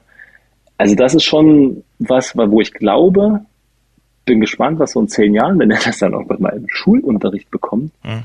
aber was der nie wieder vergessen wird, weil er das immer mit Orten, mit Personen, mit bestimmten Situationen verknüpfen wird, dass du das nicht, nicht wieder vergisst und da ein großes Verständnis für viele Zusammenhänge herstellst. Das ist schon, schon beeindruckend, das ist uns extrem aufgefallen. Wir waren in Reunion im Vulkanmuseum und wir haben ihm halt auf der Fahrt dahin, aber eine Dreiviertelstunde, haben wir ihm, was ist was, Vulkane? Dann steht er da vor mir und erzählt mir, welche Arten von Vulkanen es gibt und wieso die unterschiedlich ausbrechen, wegen der äh, Zusammensetzung der Lava. Die eine ist halt dickflüssiger, die andere dünnflüssiger und deswegen sieht der Vulkan danach so und so aus und deswegen ist der gefährlicher und der nicht gefährlicher. Und ich stand nur da und dachte, krass. Und dann jetzt in diesem Museum und morgen fahren wir hoch auf den Vulkan und gucken uns den oben noch an. Das, das sind nicht. Dinge, die sind, also das Lernen halt in der, um, in der Umwelt natürlich ist schon, das ist echt intensiv, glaube ich. Besser geht's nicht. Und wenn du und äh, Jule dann wieder Lehrer seid, wer, würde ich als Schüler dann immer mal hin und wieder fragen, ach Mensch, Marco, erzählen Sie doch einfach mal, wie es bei Ihnen auf Weltreise war. Wir haben früher unseren Mathelehrer immer gefragt, wie es denn im alten Dresden war, um einfach so ein bisschen äh, was anderes zu haben als äh, Matheunterricht. Der hat dann, der war, hat sich dann natürlich geschmeichelt gefühlt und hat uns dann manchmal eine Dreiviertelstunde vom alten Dresden erzählt. Und bei dir, das wäre mein Trick, dich würde ich dann immer mal fragen, Mensch, äh, Herr Hartmann, erzählen Sie uns doch mal damals, äh, wie Sie nach Pinguinen in Neuseeland erkundet haben. Und dann fühlst du dich vielleicht auch geschmeichelt und erzählst einfach mal eine 45 Minuten deiner Schule Klasse davon? Also wenn sie keinen Bock auf Mathe haben, auf jeden Fall. Also wenn ich über was gerne rede, dann übers Reisen. Deswegen auch so gerne mit dir. Ähm, das ist was, wo ich merke, was mir, was mir immer Spaß macht. Ne? Wenn Leute mich fragen, gerne, gut, jetzt hat nicht jeder meine Nummer, ist auch vielleicht okay so. Aber ähm, wer mich auf der Straße sieht und will irgendwas wissen, soll mich direkt ansprechen. Mir macht das so Spaß, darüber zu reden und Empfehlungen zu geben und Tipps. Und auch so zum Thema mit Reisen mit Kindern, das ist, ähm, das ist ja nochmal so ein ganz spezielles Gebiet. Ich will jetzt nicht sagen, dass alle Kinder gleich sind, aber ich glaube, wir haben hier zwei, wo alles so ein bisschen ausgereizt wird. Also wir haben viele Kniffe, Tricks, Tipps und trotzdem verzweifeln wir manchmal. Aber ja, da gibt es irgendwie viel zu erzählen, viel Erfahrung irgendwie so ein bisschen in die Welt zu tragen. Das macht mir immer Spaß. Und wenn es den Vortrag in Live-Haftig gibt, in der Reisekneipe in Dresden, in der Neustadt, dann sagst du auf jeden Fall Bescheid. Dafür machen wir auf jeden Fall auch ein bisschen Werbung, auch über die Kanäle vom Rasengeflüster. Und wir müssen Teil drei machen. Also das ist äh, ganz fest eingeplant. Da sitzen wir uns dann vielleicht äh, auch mal wieder gegenüber im Waffellokal unseres Vertrauens in äh, Dresden. Oh, das hört sich gut an. Das Oder? hört sich gut an, ja. Das also, wir, äh, ja. Da haben wir einen Plan. Aber jetzt erstmal noch ein bisschen reisen. Gibt es denn Ostereier in Neuseeland oder in Australien? Äh, gibt, wird Ostern auch zelebriert dort? Mein Großer spekuliert schon, dass es eher das Osterkänguru gibt als den Osterhasen hier. ähm, mal gucken, es wird, es wird eine Kleinigkeit geben. Ja. Es darf natürlich nicht ausarten, weil unser Gepäck ist schon komplett an ja. der Grenze. Die Kinder, der Große hatte Geburtstag, der Kleine hat jetzt noch Geburtstag. Und so ein paar kleine Sachen musst du denen ja trotzdem schenken. Ja. Äh, Und mein Weihnachtsmann-Rucksack, von dem ich zwischendurch mal gesprochen habe, der wird immer größer. Ich sehe mich schon am, am äh, na gut, jetzt habe ich gesagt, am, normalerweise bin ich zu geizig, ein Taxi zu bezahlen, um zum Flughafen zu kommen. Ich hatte aber gestern, als ich den Camper abgegeben habe, gesehen, dass ich habe anderthalb Stunden mit Öffentlichen gebraucht, wieder zurück, weil der Camperverleih war auch am Flughafen. Ja. Und ich stand hier gesagt, wir müssen uns am Samstag ein Taxi nehmen, das geht nicht anders. Und ansonsten versuche ich mal mit Öffentlichen zu fahren, weil es echt günstig ist hier. Mhm. Ja, dann schleppe ich mal meinen Rucksack umher oder meinen, meinen riesen Beutel, den ich da habe. Ja, der wird immer größer. Aber naja, es ist ja nicht mehr lange. Es ist noch zwei, dreimal Beutel schleppen und dann sind wir schon wieder in Deutschland. Das Känguru kennt sich damit aus mit dem Beutelschleppen. Ähm, ja, stimmt, vielleicht gönnt ihr euch am Ostersonntag so eine schöne Flasche Wein, australischen Wein. Da seid ihr ja dann schon in Australien. Soll gut sein. Also ich höre immer wieder, mal schauen. Wie gesagt, zu Ostern. Ja, ich hoffe, unser Airbnb-Guest, der stellt wieder einen im Kühlschrank. Marco, vielen Dank. Grü Grüße an die Familie. Äh, macht's euch hübsch in den verbleibenden äh, zwei Monaten und passt gut auf euch auf und ich freue mich auf Folge 3. Mach mal großer. Vielen, vielen Dank. Schönen Abend dir noch. Nee, schönen Morgen. ja, liebe Rasengeflüstergemeinde, das war die Folge mit Marco Hartmann. Das hat riesengroßen Spaß gemacht, muss ich ganz ehrlich sagen. Das war Reisekino im Kopf. Äh, ich kann es gerade so ein bisschen gebrauchen. Meine letzte Reise liegt dann doch schon fast ein Jahr zurück und es war herausragend, was Marco so geschildert hat und ja, es hat Bock gemacht, äh, die Welt zu erkunden. Es hat Bock gemacht, die Welt mit den eigenen Augen zu sehen. Und ich hoffe, euch hat es auch gut gefallen, das zu hören, was Marco Hartmann von seiner Weltreise so zu schildern hatte. Ich wünsche euch schöne Ostern, viele Ostereier, macht's euch hübsch, äh, kuschelt euch ein, soll ja nicht ganz so warm werden und passt gut auf euch auf. Und dann bis zur nächsten Folge hier im Rasengeflüster. Das war das Rasengeflüster, der Fußball-Podcast. Danke fürs Zuhören. Abonniert uns bei Spotify, Apple Podcast und überall dort, wo es Podcasts gibt. Mehr auch im Netz unter rasengeflüster.de.